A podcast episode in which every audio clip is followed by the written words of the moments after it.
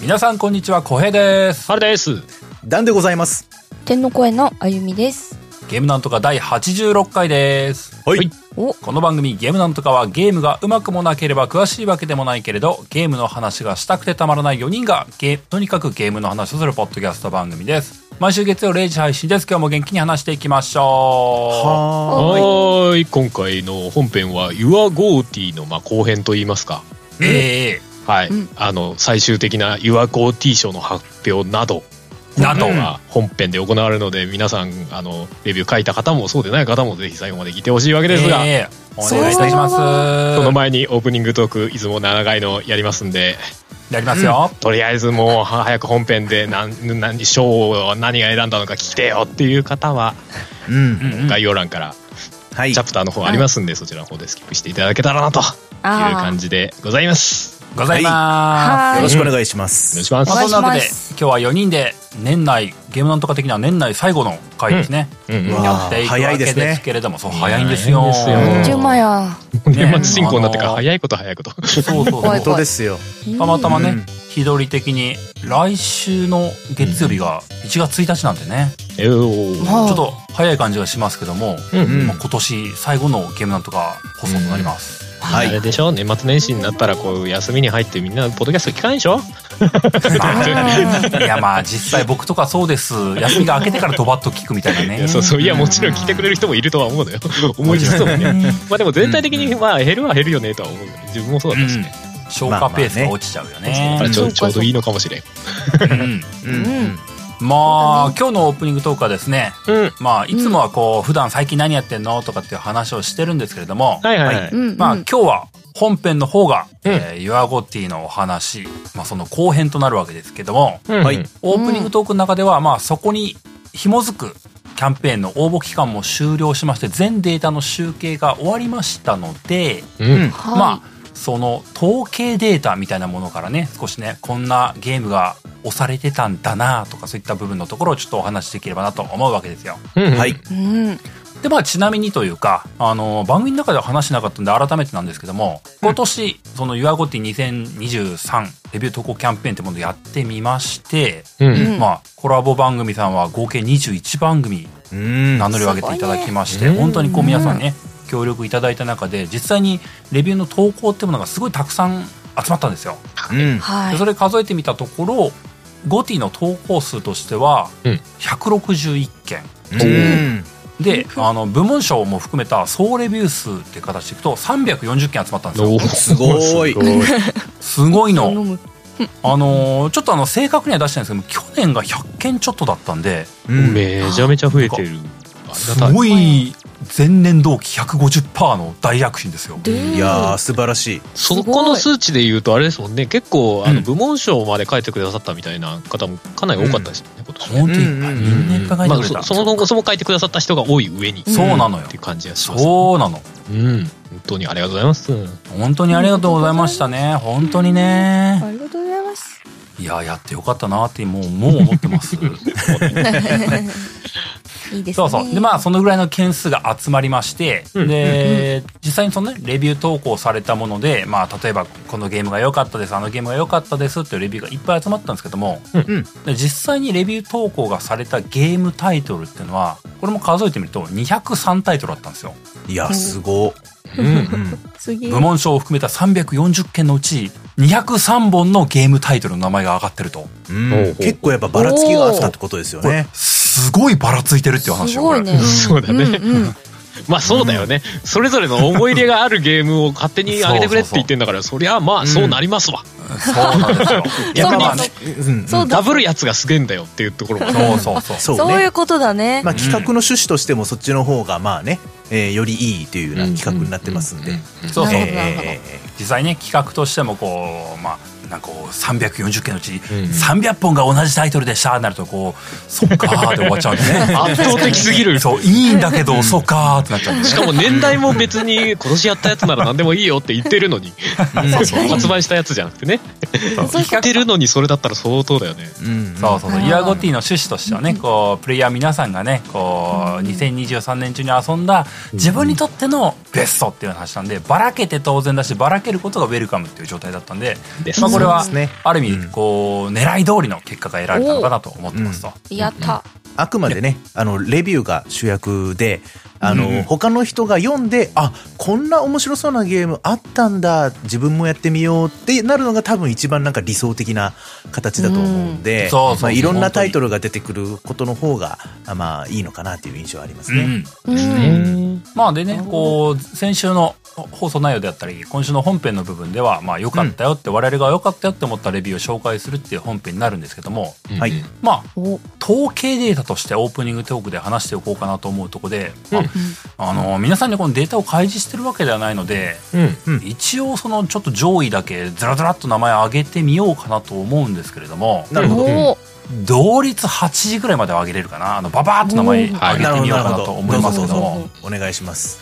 ただ同率8位までって言っても14本あるんですけどもね、かぶってるのもね。あーそううんババッババッと上げるんで一回まずはいはいはい皆さんもこうこんなのがあったんだなって聞いていただきたいですじゃあナンバーワンからですかナンバーワンからいきますナよンバーワンそうまあ「YourGoty2023」的にはこうあのランキングを取ったらまあ本当に一番多かったものが1位に上がるわけですけども、えはい。これは、えーゼルダの伝説、ティアーズ・オブ・ザ・キングダムとなります。いやー、やっぱりそうきましたか。えー数で言えばナンバーワ26件のレビュー数がありました。いやー、すごい。26名の方が今年のナンバーワンだと。ン。まあそのうち俺と小平さんえがーこう2票入れてるっていう感じね。 そうですね、おっしゃる通りでございます。俺たちも書いてるんでね。うんうんそうだね。まあでもこれが26件で、こう、この後も一応票数は話すんですけども、本当にこれは圧倒的に一番多かったんですよ。ですそうでね。すね。うん。で、第2位に当たるのが、えーはいファイナルファンタジー16。さすが。おーこれが17票ですね。うんいややー、そう多でいすねですね、それでもね。そうっぱやったら何かフックを植え付ける感じの、なるほどね。うん結果的に成功してるんだろうな感がすごい。うんいや、現実そうだった。うんこう、ちょっと忘れられない一歩になりましたよ。ですよね。で、第3位、第3位が、えーアーマードコア6。いや、だいぶ食い込んできましたね。これねがえ超えましたね。結構意外と。 10年ぶりだからね、みたいな思い入れも相当ある人がやっぱ多いって感じだし確かね。にねうんうんねまあ、僕自身は上げなかったけども、その気持ちわかるってなるもんな。いや、そうなのよそっかそっ。か俺ら上げてないけど、いや、めっちゃ好きやんっていう。しかも最近、あの、なんか、急にアップデートでランクマッチ入りましたって言い出したからね。ねえ。工夫でしたよね、あれね。もうちょっと早け全れ然そうだば、もうちょっと早ければ、もうちょっとこう、本当だ票数増えてたかもしれない。いや、別に票数で競ってるわけじゃないんだけど、ねまあでもイメ可能性高いぞー俺ジたちも入れてたかもしれないみたいなね。変わったかもしれないですね。ねねうんここまで3位までですよね。はいうんうんおーで4位に当たるのが3つございまして、うんうんはいえーそれぞれ得票数としては10票、うんはいえはい。ー3つ全部挙げてますと「えー龍が如くセブン外伝名を消した男」とあ「ー、キリュウちゃん。キリちゃん。ストリートファイター6」とおう「マーベル・スパイダーマン2なるほど。うんこれも納得のがそううんですね作。品ですねあー。全部やりたい。うん。うん うんいやでも龍が如くに関しては外伝でこのランクっていうのもすごいけどねいやすごいよ ね。いやまあ外伝と言いつつ結構な、まあ、ちゃんとちゃんとしてるってのもおかしいけどいやでもやっぱこうね、龍が如くセブン本編をプレイした方前提みたいな内容だと思うんで、またそういうことで考えると、やっぱ龍が如くシリーズってやっぱり愛されてるんだなっていう感じがしますね。そうだね桐生ちゃんのなるこほどうやっぱり最後をみんな見届けたいみたいな感じはすごいあるよね、うん別に外伝で皆さんあの死にはしないんでね、キリュウちゃんは ね。ええエイトにも出ますから。ええあいやーわかんないよ一回死んでるかもしれないあそんなそんな「ドラゴンボール」みたいな話だったっけーあー。 シェンロン出てくるのか、外伝で。出てきそうだけどな 出てきてもおかしくないシリーズ確でかすに。な、えっと次なはるほどね。えー次は第7位になって、えーこれは同率ないんですけども「えースターフィールド」あスターフィールドが6票集めました、はいまあまあまあ、当然でしょう。あ。そうだよね。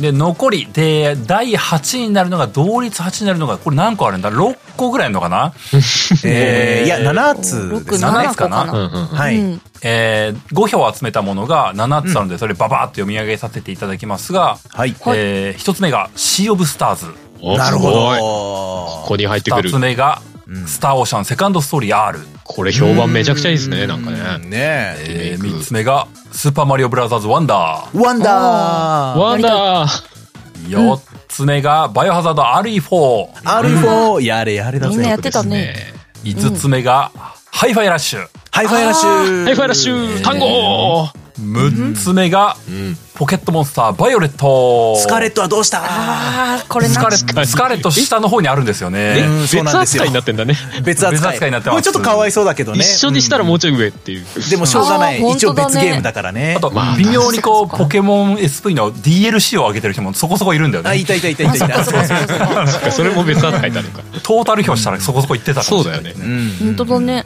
で、最後、えー、同じく同率8になってる最後が、えー、エルデンリングでどーうかしてる。どうか来してたる。すごいよ。来た来た。いいですね。面白いですね、エルデン。えーまあ長いかえーらでなねあれはなまあ、一応上位に当たるものを名前だけバッと上げた感じですけども、うん。まあ濃いやつらが集ってます よいやそうね。どれもなるほどなーっていう感じはすいるや、本当ですよね。まあでも本当どれも納得っていう感じですね。濃いな。いやでもなんかシー・オブ・スターズがさ結構年末にね、ダンさんと浩平さんが遊んだじゃない、うんあそこで触れてるからあれだけどさあの触れてなかったらみんなえこんなにすごいんだねってやっぱここでなってるよねきっとね、なってるね多分なってるなってる。そうそうそう、まうんなってるあ、もしかしたらそれを聞いてやったみたいな人もこの中の表にねあるかもわかんないですけどあ、もしかしたらね、うんそうかもしれないですね。うんいやでもすごいねやっぱねインディーだけどここまで食い込んでくるっていうのは本当に、うんいやー、すごいと思いますね。うんうん。まあなんかエルデンリングとかみたいなねあの去年もゴティ相当いっぱいユアゴティの中でも相当あったのに今年も来るんだみたいなところもあったりもするしね去年だってトップでしょ、すごいっ確かすねね、確かトップだ去った年はもうダントツでしたね。そうそうええダントツでした。まあ、その残りががまだ続いてるという、すごいよね、ね香ってますね。うんねすごいゲームだったってことですね、やっぱね。火をつけろ燃え残った全てにっていう状態のねうん早く燃え尽きろっつってでもそう DLC また出るからねそれがまた来年とか入ってきちゃうかもしれないねそうですよね。ああ、そうか。ええ。すげなんかえねや。こう、まあ、別にこう限定する気はないんだけども、まあ、ユアゴティさんの方にレビュー投稿する人、まあ、YouTube とかで呼びかけられてる場合もあったりもしますし、まあ、うんうちみたいなポッドキャストで投稿してねって言ってる部分の場合もあったりもするので、うんまあうんうんユアゴティさんにレビュー投稿する人の属性がどうだっていうわけではないんだけれども、うんまおーあ世間一般の投票とかとはちょっと偏りがあるんだろうなと僕は思っていて、まあ確かに。うん、ある程度ね、はいはいこう年代層があのまあそれはそうだと思いますよ、かうん偏りというか多分あるんだろうなと思っていてうん多分なんだけどもうんあのこの番組聞いてる人が、うんあのこの「ユアゴティ」の中で得票数稼ぐゲームは総じて好きなんじゃないかなと思うんだよね。確かに いやいね。やあそれは間違いないかも。そう好みが似てると思うのきっと。まあまあまあうん確かに確かに。うんそういうことか。すごい、あの僕らとしてはおそらく信憑性が高いランキングなんだろうなと気がするの よなんかね。なるほどう。んうんうん、信憑性そうですねなんかどっちかというとこうシンクロ率が高いみたいなそう感そうそじうかなそういうのがんきイっメとあーるジとと思うしんてだよねはうんうんうん確かにもうだから多分相互に影響を与えまくってるそうそうそう。 だから、ものすごい納得感があるし、やってないのは多分、多分めっちゃ面白いんだろうなって思うんだよね。うんうんうんそれはそう確かねにそっかそっか。そう、そこがね、あのーまあ、特にね、この一番上のティアキンとかが、本当に圧倒的にうん得票数を稼いでるところもあるし、うんまあ、そう上だのな FF16 とかね。うんまあええ。僕やってない部分で言えば、こう、龍河如くセブン、ガイデンとか、ストロークとか、うんうんうんうん。そういうのはやっぱ本当に面白かったんだろうなっていう裏付けを感じるんだよね。うんうんうんね特にね「龍が如くセブン」とかでいくと「んセブンガイデン」とかでいくとうん「エイト」が出るなんか後押しにもなるなーって感じるしね、間違いな完いで全にすねそうですねしかももう、もう1ヶ月ぐらいしたらもう出てるみたいなねえいや本当どうにかしてるあの発売スパンなんでね、ねえ。本当にに。ねえまあここまでがね上位ですけどもまあ,、あ以降は紹介はねこう名前をこうずらっと名前を挙げることはできないんだけどもちょっとあまりにも数がねそうそう、うんではあるんだけども、うんまうあんここのいる4人の中でこの辺もやっぱ上がってたんだな気になるなみたいなものがあったらちょこちょこ話していければなと思うわけですけどもあでも俺、うんうんエルデンの直下ですけど桜姫がまだ4票入ってるのは結構個人的にはあの一昨年ぐらいにゴーティーにあげたそうです人よ間としてはそうだねあー結構嬉しいそのなんか本当だああの普遍的なこう面白さあったよねって思ってるからこれそうだね。うんそうそうそう米は力だっていう米ねは力だってうん素晴らしいと思いますなんか続編の話もなんかちょっと出てるしね続編、うん新作だったかな、あああなんかそうなんだうんうんーまあまあ同じ方がね新しくなんか作ってるそうそうそう、へえうんうんうんあそれは楽まあ、しそみのだね情報が影響あったかどうかは分かんないけども桜姫が今年も強かったなっていうのはね確かにまああとスイッチであのなんだっけ一時的に遊べるみたいなああのオンオンラインに入あっってたたねら遊べるみたいあなったねなんか一斉トライアルかあそうそうそれそれそれそれうん一斉トライアルであでったんだよねあったあったそうでそれなるほでどなるほこどうやってハマったみたいな人もレビューの中そにういらっしゃいなますんねだうんうんうんうんうんスイッチそさのん辺のあ影響はあるでしょうねー飲みなさくやっちゃうとね、うん続きやりたくなるもんねあデザーでもいいですからうねんあのゲームねうん、うんそういいな僕が気になってるところで言うとあのイース10ですねはいはいはいおーはいまあ、イースシリーズはやっぱそれこそあのドラクエ FF とあの肩を並べるぐらい古い歴史のある RPG で、 一人だけずっと昔からアクションゲームを貫いてた RPG ですそうそう。ずーっと気になってるけど、ずーっとシリーズに全く手をつけられてないっていうね。こんだけ、やっぱ、あの、長く続いてるのに、なんどういうゲームかも、さえもちょっとあんまりよくわかってないみたいなところがあれじゃあって下手したらいい確か触にってるの俺だけか僕触って ない触ってないで僕も触って一ない応ですね触ってるっていう意味では1から4ぐらいまで触ってますおあおすごい結構やってんじゃん。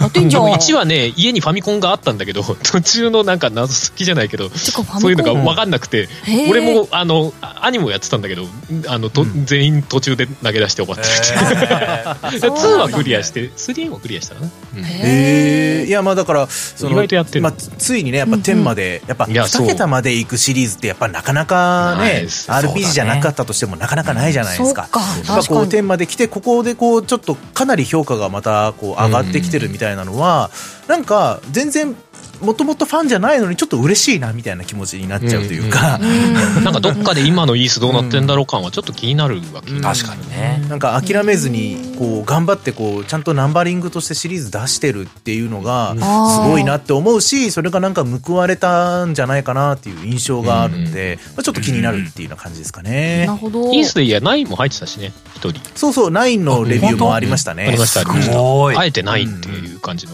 やつがあってこれもいいよねへーなるほどね、うんはいいでいねすねあゆみさんはなんか気になったのとかありました私さスイカゲームみんなやってたのおおいいねあったよねレビューあったでしょあったああっったたああっったあったスイカゲームも入ってるなと思っていや私やってないんだけどあれってどうなんだろうと思って誰か入れるんだろうなと思ってたら たまあでもまあ間違いないです入よ。ってま確かに今年話題になりました話けど題ね。だったよねこうんれはなかなかかなりハマるらしく中毒性があるっていうもんねそうですね。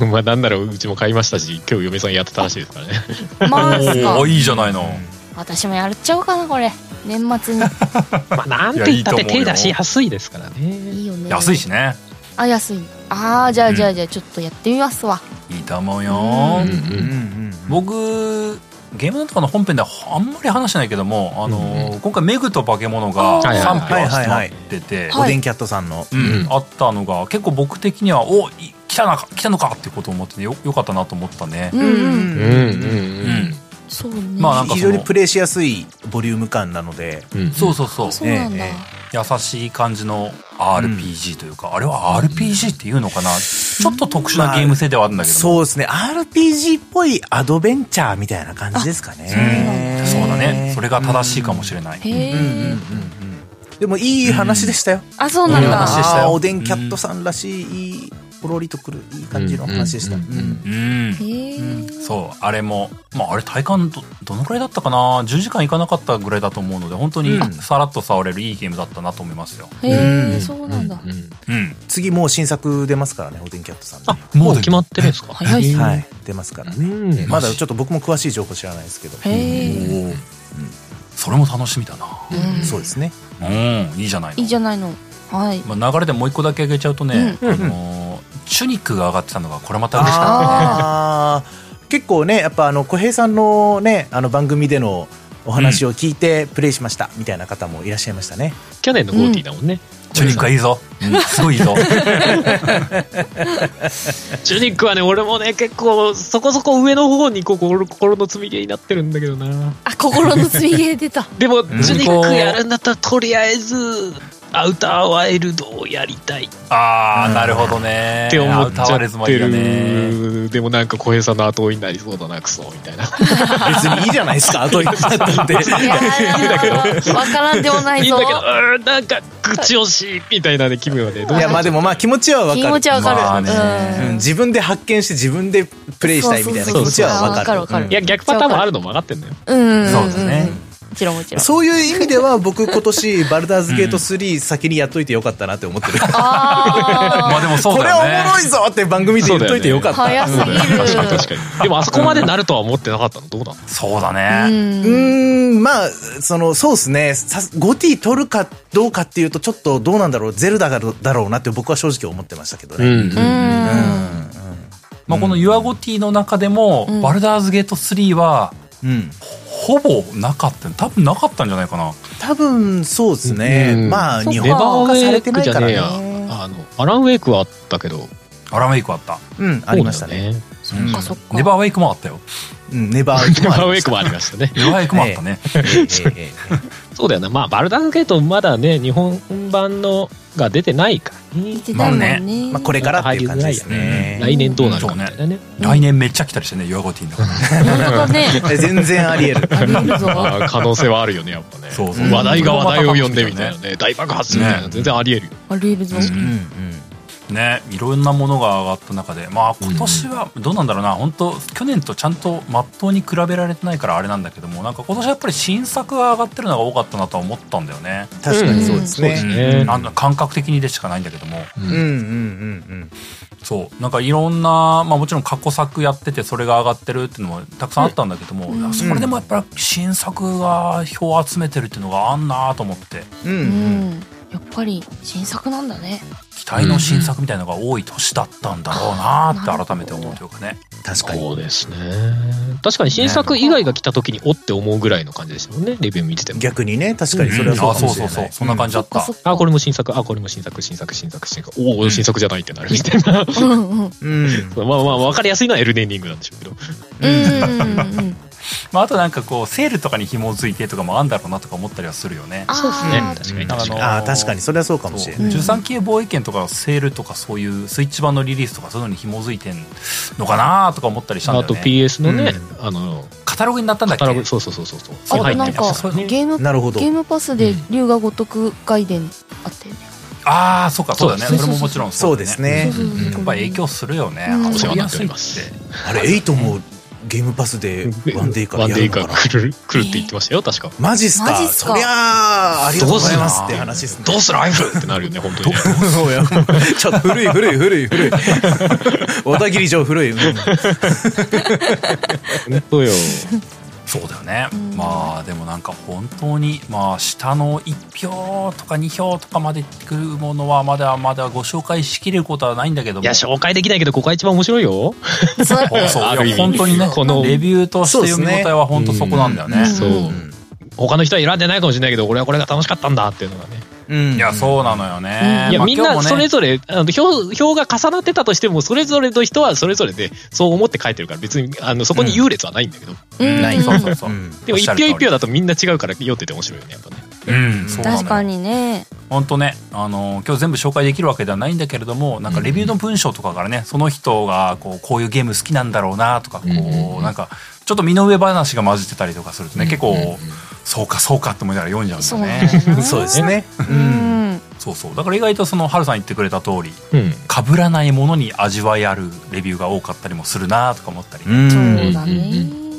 まあでもそんなところですかね、はいあまり長くなってもあれなのでは今い日は本編に入ってまあ時間許す限りでレビューを紹介しつつ、うんで番組の本当最後の方になると思いますけどもうん。ゲームなんとか賞とユアゴティ賞の発表をしていきたいなと思いますんでおーはい。お。本編入っていこうかと思いますはい。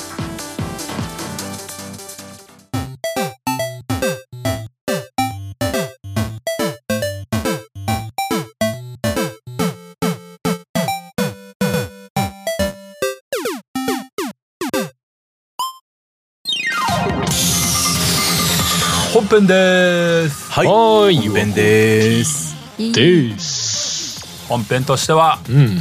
岩ゴ T の中に集められたレビューをいっぱい紹介していきたいと思うんですけれど も、うんはい。うん。えー先週僕とハルさんで、えー7件ほどかな8件ほどかな紹介させてもらいましたんで、うんまあ、今日はちょっとダンさんとあゆみさんの紹介ってものをねそうですね集めにしていきたいな集と中そうそう思いますはいはい。なんでまあ最初じゃあダンさんから選んでもらってはい、はいじゃあまず僕が気になったレビューからご紹介していこうと思うんですが、うんもはい、えーと、こちらがですね、ゴンさん、ゴンアットおじさんゲーマーさんですね。おおおおおゴンさんはい。これはなんと、あの、このユアゴティ企画したご本人様 の、そうだね 運営の中の人だねはい。のレビュー。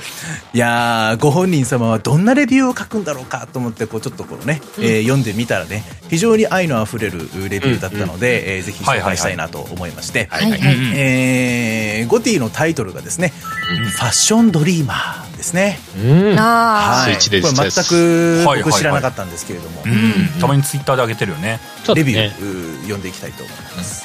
うんうん可愛いは正義。ゴティに選んでおいてなんですが、正直なところゲームとしては、ちょっと、えてんてんてんという感じでそうす。なんだー急えー極めて乏しいゲーム性、使いにくい UI、使いにくいカメラ、センター合わせがほぼ不可能なフォトフレーム。なんだなんだ UI オフにして動画が撮れない。オブジェクトとオブジェクトが重なってツールが見えなくなるあれれれ。ロードが死ぬほど長 い。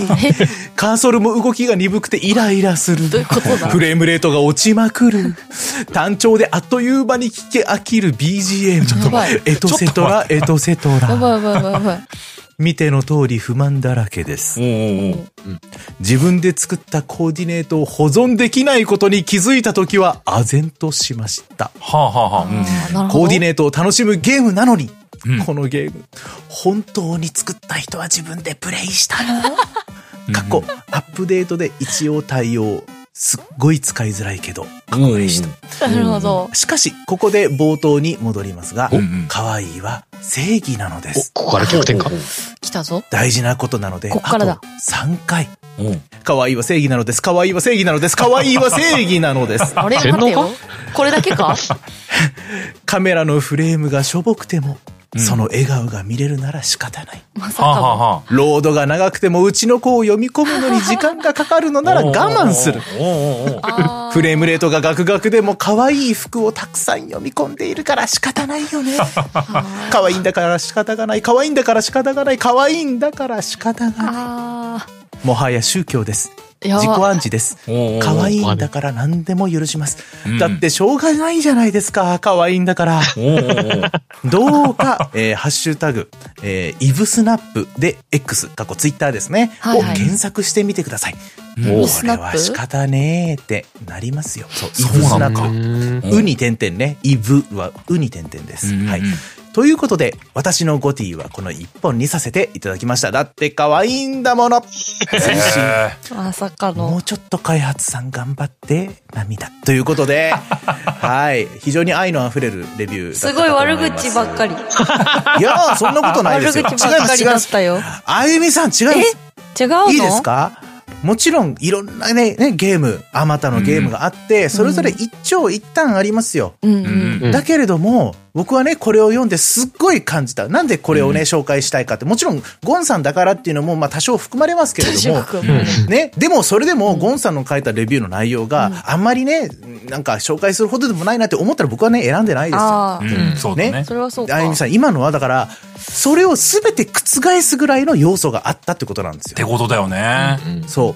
これはもう小平さんすごくね、多分共感される部分あると思いますけ ど、おいなんだ FF16 の悪口を言うんじゃない FF だって、 そういうことかね、小平さんはい FF に限らずですよ。 なるほどいろんなゲームね、あの、愛憎入り混じりのね、いろんなこう、レビューしたりとかするわけじゃないですか。なるほどんそれでもこれは結局プレイしてよかったと言えるんだと。そうだもうね。いやでしかもプレイし。おっゃる通りよて良かったと言えるだけじゃなくて、今年一番だと言えちゃうわけですそうよ。だなるほね。どいや、そういうことだよね。選んでるんだからね、ゴンさんそねれぐらい、このファッションドリーマーっていうゲームの 中で、この自分がね、こう着せた、こういう服で、こういう髪型で、こんなポーズさせたら可愛いだろうな。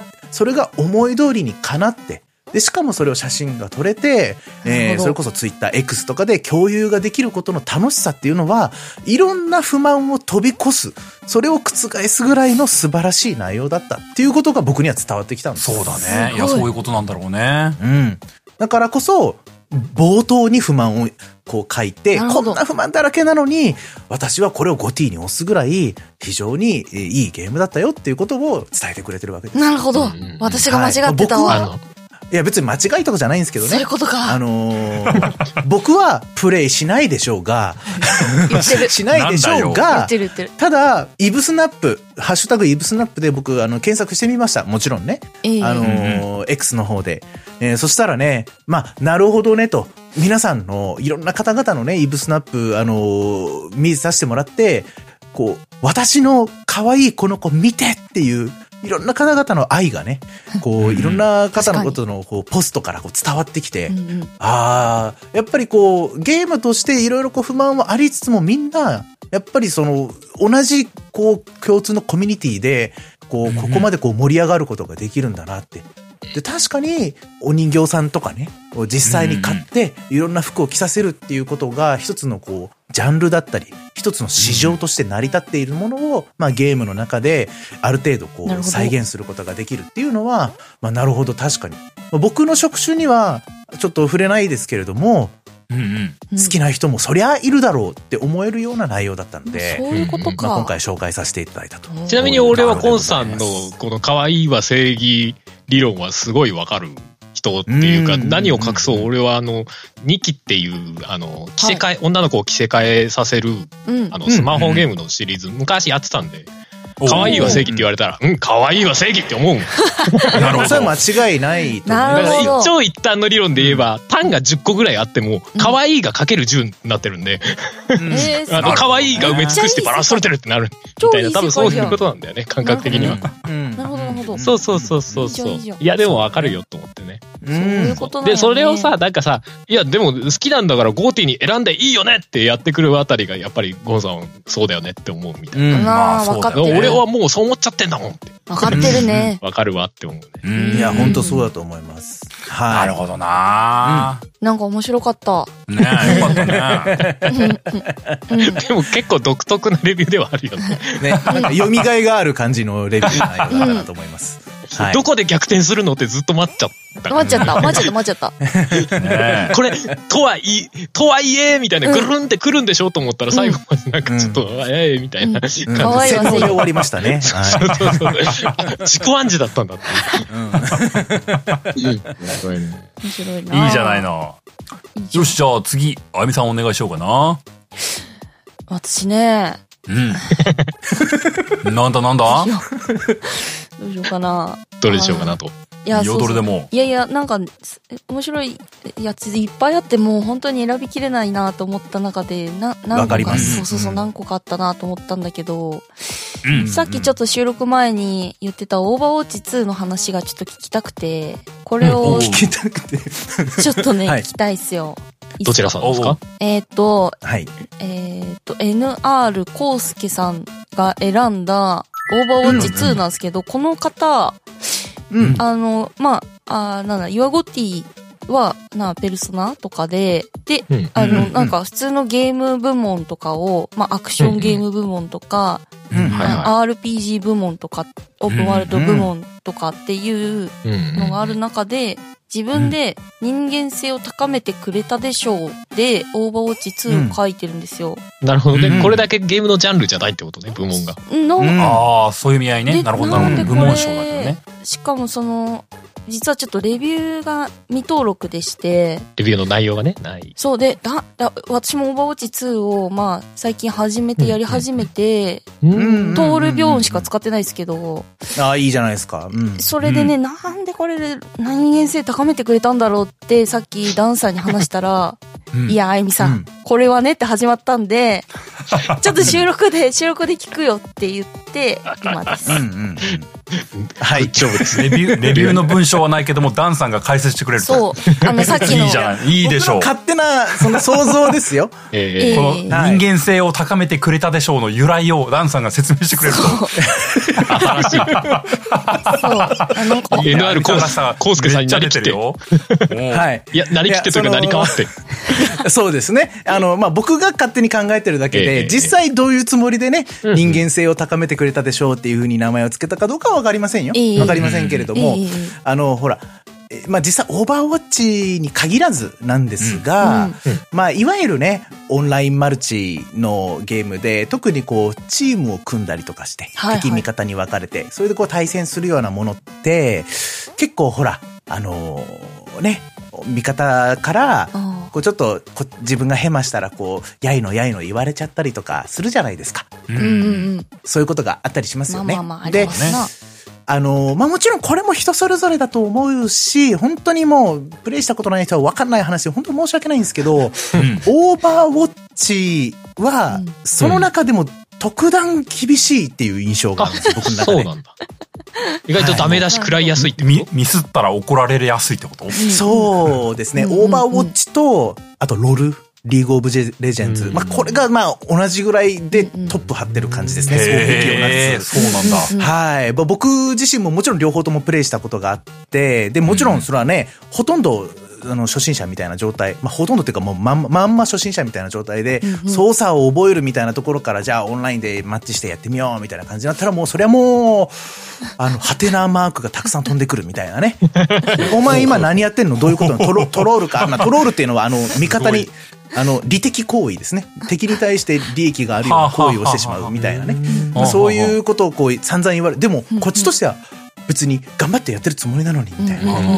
気持ちになっちゃっったりすることが多くて、うんまあそのオーバーウォッチだとやっぱこうね、た。うんこう戦場の中で味方一人がこうポンと抜けちゃったら、うんうんいわゆるこうリグルって言って、うんうんリグループっていうのをやらないといけないんです。一回前線をガーッとみんなで下げて、うんうんうんまたあの、リスポーンしてくるんで、うんうんその死んだ人がね、その人が揃うまで前線を上げられないんですよ。と。ああ、うん人数足らないからね、危険だと。そうそうそう。うんそんだけ絶対的連にそ携が大事っのてことか、そうそう、あのー、人数のその、多い少ないっていうのが、その、戦況にかなり大きく響くんで、うんうんうん前線を上げてても、毎回必ずさ下げるっていうのが一応セオリーではあるんですよ。うんううんんうんうんで、それをやんなきゃいけないから、やっぱりこう、上げてたのを下げないといけないし、全員が全員それにこう、気がついて下げられるとも限らないし、みたいなね。まあ、そんな、そういうのもあって、こう、いろいろやいのやいの言われがちだけど、うん実際それをね、我慢したりだとか、そうあーいうもんだって受け入れる、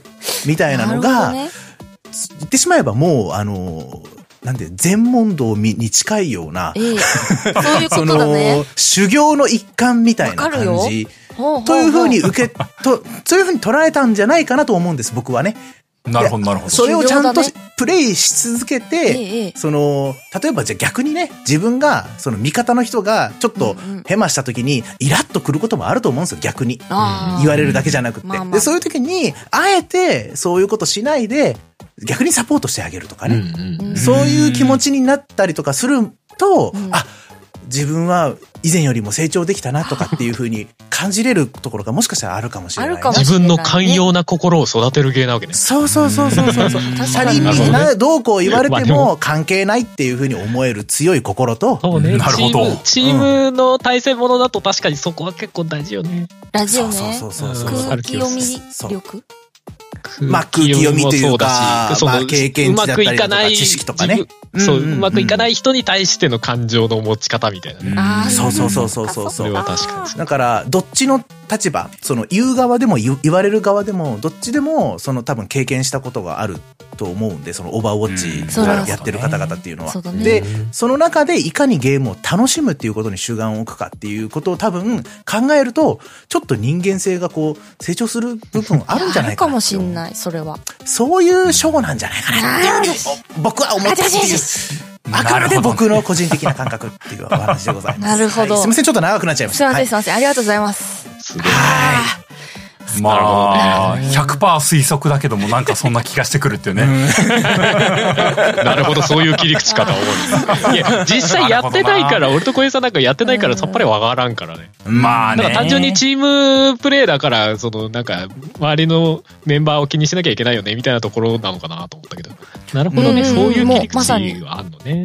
まあそうだよね、うんまあ、僕なんかで言うとこう、ま、オンラインマルチだったのガンダムのバトーテぐらいだからな、はいはいあーまあそこまであのチーム連携とかっていうものを密にやるようなムードではなかったまあなそれはまた言い過ぎかもしれないけども、うんううんんまあそんな厳しく叱責されるっていうことはなかったとは思っているので、うんううんん多分まあこの「オーバーウォッチ2」とかダンさんの話聞くともっと連携が重視されるゲームなんだろうなって思うとあうーん。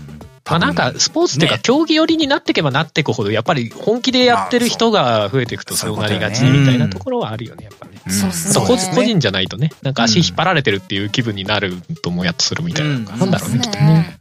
そうなんだよな、FPS まあでもねも元を正せばねそんだけ面白いゲームだっていう裏返しでもあるしねいや面白そうですね。それだけ熱中してるっいていうことですからね。うそういんうこ皆とださよんね。ねうん。そうなんだよなるほどなありがとうございました、あーでもいいじゃないですかいやいやいやあーはい。よかったっすこのなんかこうすごいウルトラしいな紹介の仕方いいと思い ますよすごいよな まさか1本目で持ってくるとは思ってなかった。 うんうんあうん気になってしょうがない。気になってしょうがなかったもうほぼダンさん喋りっぱなしなんだけどこのままもう一回ダンさんに紹介してもらいたいんですよまあまあまあまあ、わかりま した。わかりました。もう前回になかった分を取り戻すかのよういに。やいやいやいやすいませんすいませんはいはいはい。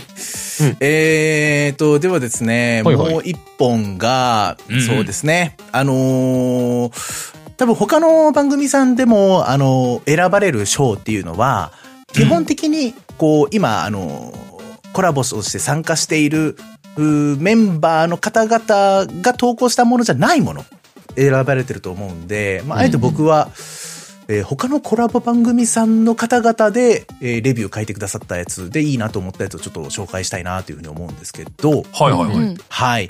えーこれがですね、えーアルマさんっていう方うんうんうんうんですね、はい、の、ユアコティ、うんえーゲームオブザイヤー、サイバーパンク2077ですうんね。えーおーこれの今年、えー DLC、かりそめの自由が、はいはいはい発売されたので、それについてのレビューと。はいはいいうことで、うんまあ、ちょっと長いので、うんえーうん一部申し訳ないんですが、あの、割愛させていただくんですけれども、ご紹介いたしたいと思います。はいえー読み上げます。うん想像してみてほしい。あなたは突如、余命わずかとなった。これなんか BGM 変えなきゃいけないやつかな。なんかあそうだね変えてください。確かにえボイスドラマみた変いえななきゃいけないのかなー前代未聞の症状のため、治す方法は簡単には見つからない。命の危機が迫る中、治療法を求めてあなたは奔走していた。そこに知らない人物から一本の電話が、あなたを助ける方法を知っている。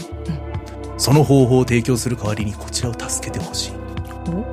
思わず笑ってしまう状況だ。うんうんどうやら自分はすでにこいつの手のひらの上らしい。うんうんなぜ限られたものしか知らない自分の状況を知っているのか本当に助かる方法を知っているのかそもそもこいつの正体はこんな状況で何も怪しまずイエスというほどバカなあなたではないしかし、えー他に手がないのも事実放っておけば理不尽で残酷な死が待つのみこちらの状況を知っている時点でただものではないことは確かでえー話に乗れば何かしらの手がかりが得られる可能性は高いさてあなたはまず最初に選ばなければならない電話をかけてきた正体不明の人物に従うのかそれとも従うふりをして死を回避する手がかりだけをかっさらうのかわからないことばかりだがこれだけは言える諦めるなサイバーパンク2077かりそめの自由はディストピアでサイバーパンクな街ナイトシティを舞台にしたロールプレイングゲーム「サイバーパンク2077」のすごいな最初で最後の有料 DLC であ るトレーラーかなそのなんだかりそめの自由何が起こってでる体験した凄まじいゲーム体験には心底感動した、うんうんえースパイスリラーをテーマに制作されたかりそめの自由は、えー冒頭に書いたあらすじのように、えー導入から怪しさに満ちている、あらすじだったんだうねんえーこの DLC を説明する際によく用いられる表現として誰が敵で、えー誰が味方かわからないというものがある。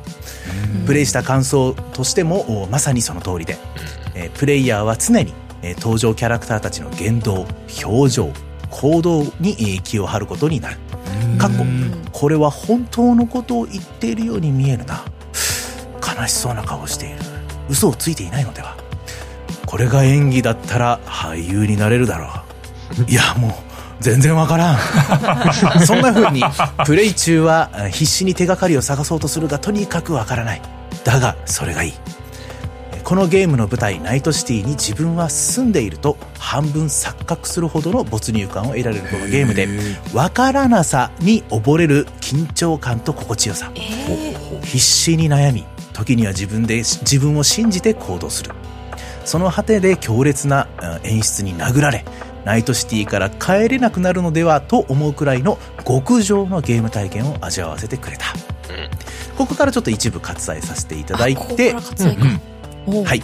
で、自分があ好きで応援していたゲームが、ここまでの大復活を遂げたあ2023うんうんうん年。まあ、こう、割愛した部分というのがうん、まあ、あの、サイバーパンク2077というのが、発売当初はちょっといろいろね、バグがいろいろ多かったりだとかしてあーうんう、んまあ、評価が下がったけれどもう、んまあ、いろんなあー施策を持って、えーこのおかりそめの自由でもって、大復活を遂げたよっていうことを、まあ、書いてくださってたんですけれども、うんうん おーその大復活を遂げた2023年、そのゲームうーに、えー今年のマイコティを捧げずどうする、えー開発陣は応援してくれたファンに感謝と言ってくれているが、こちらこそ感謝したい。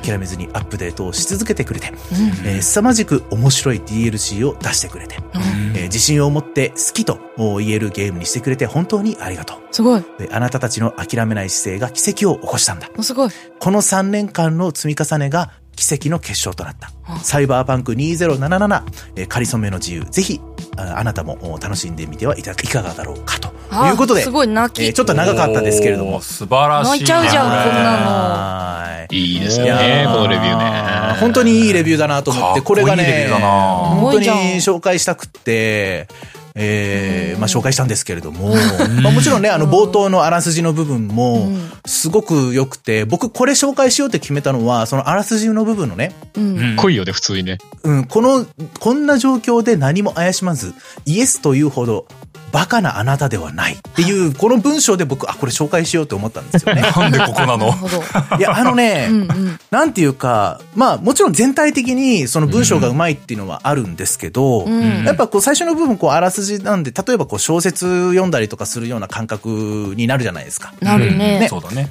なだけど、その中でも、この、あなたはバカではない、じゃなくて、バカなあなたではないっていう表現にしてるのが、うんすごく僕センスを感じたんですよね。なるほどおーうん。ほうほうほうあのーあくまでこれ読んでる自分がプレイヤーとして扱ってくれてるわけじゃないですか。うんうんあーこのなるほど表ね現っていうのがね、まず第一なるにほね、ど、なるほど。で、そのなんかこう、バカなあなたではないっていうのが、なんかね、うん嬉しかったんですよね、僕読んで。あーん。なんなんかか、いいね実際確か僕にこれプレイしてないし、うんそうんの、その自分が死にいかにもこう死ぬ直前でどうやったらそれを回避できるのかっていう状況に立たされたことさえもない。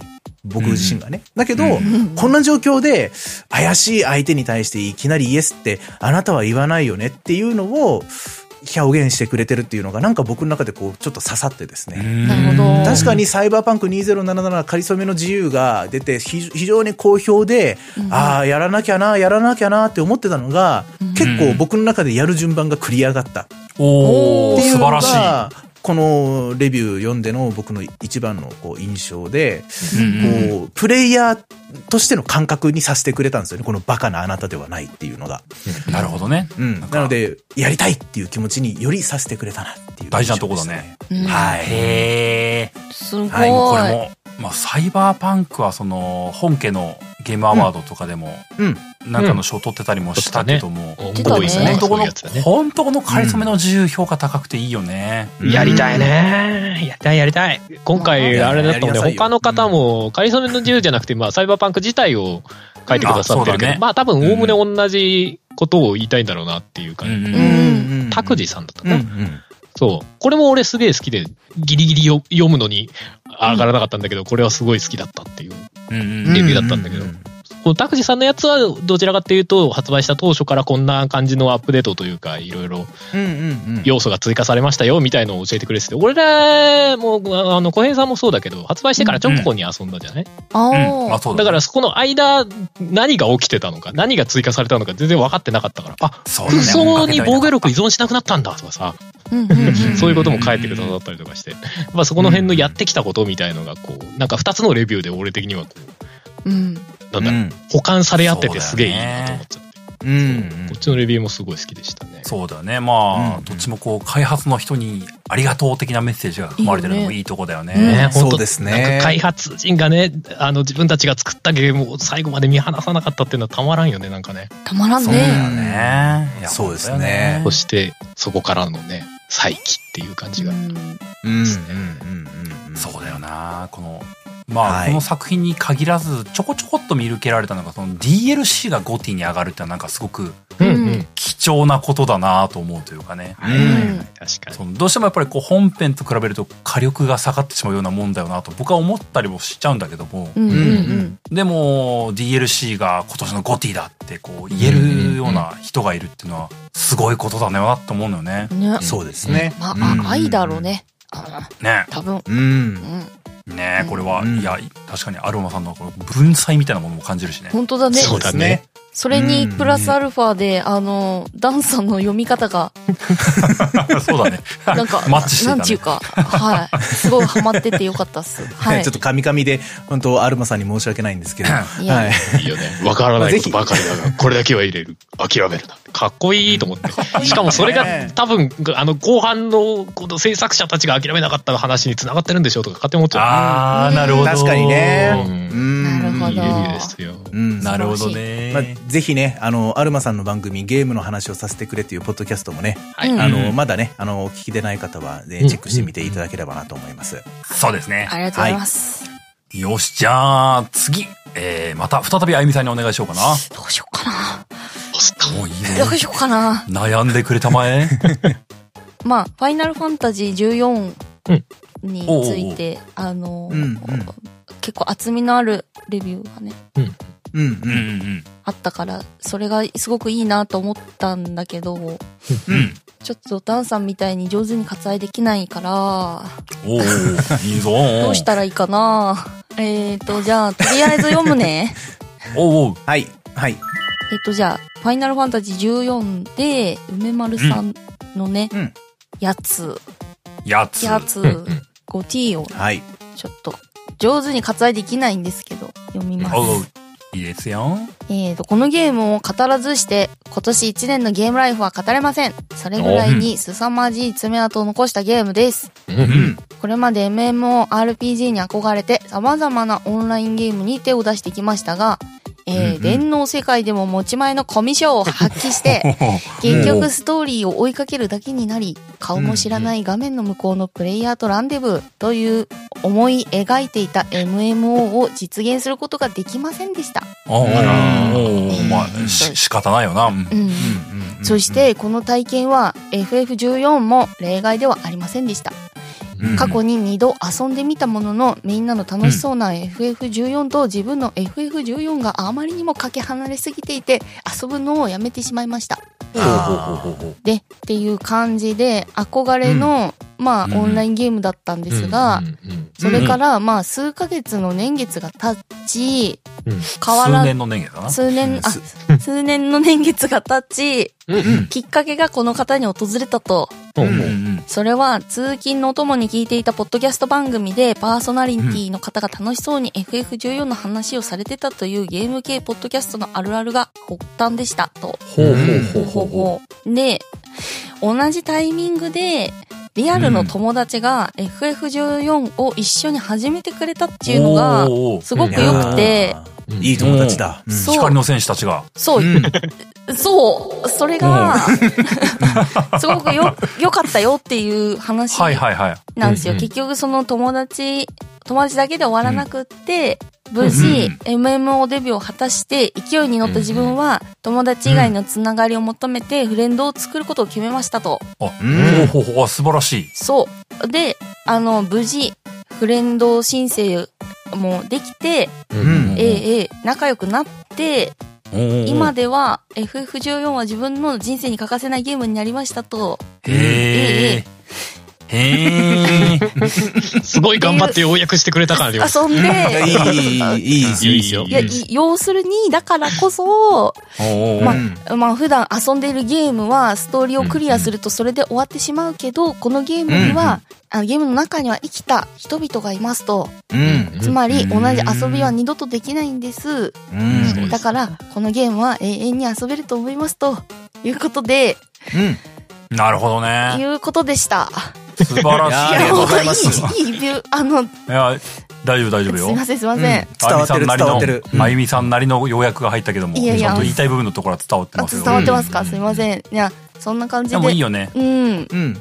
いいなと思って。一回挫折したけれども、うんポ。ッドキャストで話してるのを切ってるのを一つのきっかけに、そうそうそうそうそう。友達も始めてくれて、おそうそうそうそううそう。ん調子づいて、ネット上の友達も作ることができましたってことそだうそもうんそうね。そう。素晴らしい。いい経験をされてるなと思って、これね。そうだね。この成功体験みたいなのはいいよね。いいですね。できるかな二度やって三度目っていう。三度目でできたっていうのもなんかちょっと熱いものがありますけどね。 確かにうね。んうんうんうんまあでもやりたいっていう意志が強かったってことだよね。3回目の挑戦ってことはね。確かにね。確だかにね。あうーん。からなんか自分の中でこう引っかかってるものがずっとあったんだろうね。そうだよね。うんそういうことだと思うんだよね。なんかリベンジみたいな気持ちもあるのかもしれないし。そうなんだよ確なかに僕。微妙にこう FF14 ではなくなってしまったけど僕ずっと微妙にこうエルダースクロールオンラインやろうかなっていうのがこう頭の中にぼやーっとわかる、わかる。ずっとぼやーっとわかる。マジでわかる。やややるのかやらないのかずっと思ってんだいけどや、もう本当にそそうなんかねこう。ういう話聞くと。とちょっとねいいなって思っちゃうんだよねうん。いやでもその、さっきの一丁言ったんじゃないけど、その生きた人々がいます。で、それですげえ楽しいっていうのはめちゃくちゃわかるのよ。俺も昔一回、うんウルティマオンラインにめちゃめちゃハマったことがある。い はいはいはい。わかるんだけど、その良さが一方で怖さであるから、もう、もうどうしようもないよね、なんかね。まあまあどうまああーしたらいいのみたいな気ハ分にマはなっるてしまう。否定はできないなるほそどうだねね。まあわかるかも。そう。だから楽しんでる人は本当楽しんでって思う。ねえ、楽しいでし私ょもって思うよね。始めたばっかりなんで、ちいょいっと、よ、は羨いま。しいよ。はじ、うあんの、楽しんで。あゆみさん始めたの始めました。おお。おおおー、いいいいじじゃゃなないいですえ、か。あうの、んうん無料なんですよ。あの、3話ぐらいまで。そうだね、結構な量、無料でできるって話そうそう、結構な量えー無す料ごいでできるんで、ちょっと、あうの、んぜひ、はい。みんなもやってみてね。。うんうんうんうんうん。もしかしたら、あゆみさんとね、うんフレンドになれるかもしれませんよ、皆えさん。よー、やったそうぜだ。よろしくお 待ねち。してますよろしくね。いいなぁ逆に。 あゆみさんいいなぁでうんでもあれでしょなんか。かもうちょい後ぐらいに、あの、なんか、グラフィックのアップデートが来るらしいですね。へえ、すごい。面的な回収というか。うんうんうん。グラフィック、らしいね今でもすごいのに。そうそうそう。まだまだ頑張るなぁさらしすいがねっすねすごいななぁごいのねで、そしたらまたね、うんまだまだ今からやっても遅くはない感じがより来るんですね。ね本当だね。ねえ、確かにうね。ん、そうだうん。ねうん。はそうい。か、まあ、そういうこと FF14 はい。 FF10、まあ、6との相互作用もあったんだろうなと思うけどね、今年まあは、ね。確かにそれはそうかもしれない盛りで上がりすね。の一つうのん。きっかけというかでね。ねえ。そうか。吉田さんがね、あうんの、表に出ることも多かったしう。ん、うんそうだよね。うんうんうん。まあ、実際なんか、あの、はやつの方だったかな、お便りとかで16をやってから14に足踏み込んでみたんですって、今ではこう、首まで使ってますね、うんうんうん毎日みたいなこと言ってる人がいて、うんいはいはいはいうんや、そ、それは本当いい話だなと思ってた からさ。よし、ピーチの中でそっちまで行ってみたっていう、そうそうそう。いやでもいい体験してるよね。すあごいる種理想的だよね、その、確かにね。う。うんん。吉田さんの作品っていう目線でいく導入としては16って本当にぴったりだと思うからうんうさ、んうん。そこから14に、まあ、逆輸入的に入っていくっていうのはすごくいい流れなんじゃないかなって思ったからね、確かになるね。ほどね。うん16気に入った人はきっと14も楽しいんじゃないって思うよねううーん。ん。なるほどな、はいうん。うん。ありがとうございました。まあダンさんあゆみさんでこう2周したのでここで一回、うん僕とハルさんも1個ずつ紹介していきますかおお願いします。じゃあどうしようかなハルさん先行く僕行くじゃあ俺行こうか。じゃあおいよ俺ね、これ読みたかったんですよね。えーっとうんね、影虎さんのゲームオブザイヤー。えーインフィニティストラッシュドラゴンクエスト大の大冒険。うん。おうおで、おーえーあの不屈の名作漫画大の大冒険が完結から23年の時を経て、ついにゲーム化。うん。うん。うん。 AC なんか目じゃないですよ。ね。売れればすぐにゲーム化していたジャンプの黄金時代に関わらず、なぜか一度もゲーム化されず、ファンから待望論が上がっていたり、署名が集まれ 集められたり、個人制作されたりと様々な経緯をたどっていた作品でした。へえ。そうですねそうなん。だ個人制作ありましたね。んそうなんだ。へーこれが満を持してゲーム化。しかもスマホゲーではなくコンシューマータイトルとして発売されると発表された時は狂気乱舞しました。度重なる延期、プロデューサーの途中交代、ええー先行していたアニメの完結、うん。えーここでも様々な経緯を経て発売されました。うんうんうんなんか俺もちょこちょここの番組でなんか話は出したような気もする。えー大好きな作品の大好きなキャラクターたちが生き生きと動き回り、子供の頃傘を持って真似したあの技を大好きなタイミングで話すことができる。ああー、ストラッシュあったよね。あえー今の時代だからこそできるアクションゲームとしてファンとして垂涎のとても満足できるゲームでした。うんはいえー合間に挟まれるムービーもとても綺麗で細やかな表現がされており、原作アニメでも表現されていなかった演出が足されていたりとスタッフの愛あふれた作品だと思いますへー巷ではいろいろ言われていますし確かに足りないところも未完結なところもあります、うえんーゲームを作るにはお金も時間も労力も必要です、うんえー企業経営が関わる以上好きなだけ愛をつぎ込むわけにはいかないのが現実ですきっとこの作品はいろいろと制限のある中で不器用ながらもできる限り愛を注ぎ込んだ結果なんだと思いましたうーん。うんその結果多少不格好にはなったかと思いますがそれを含めてまとめて愛していってこそのファンだと思いました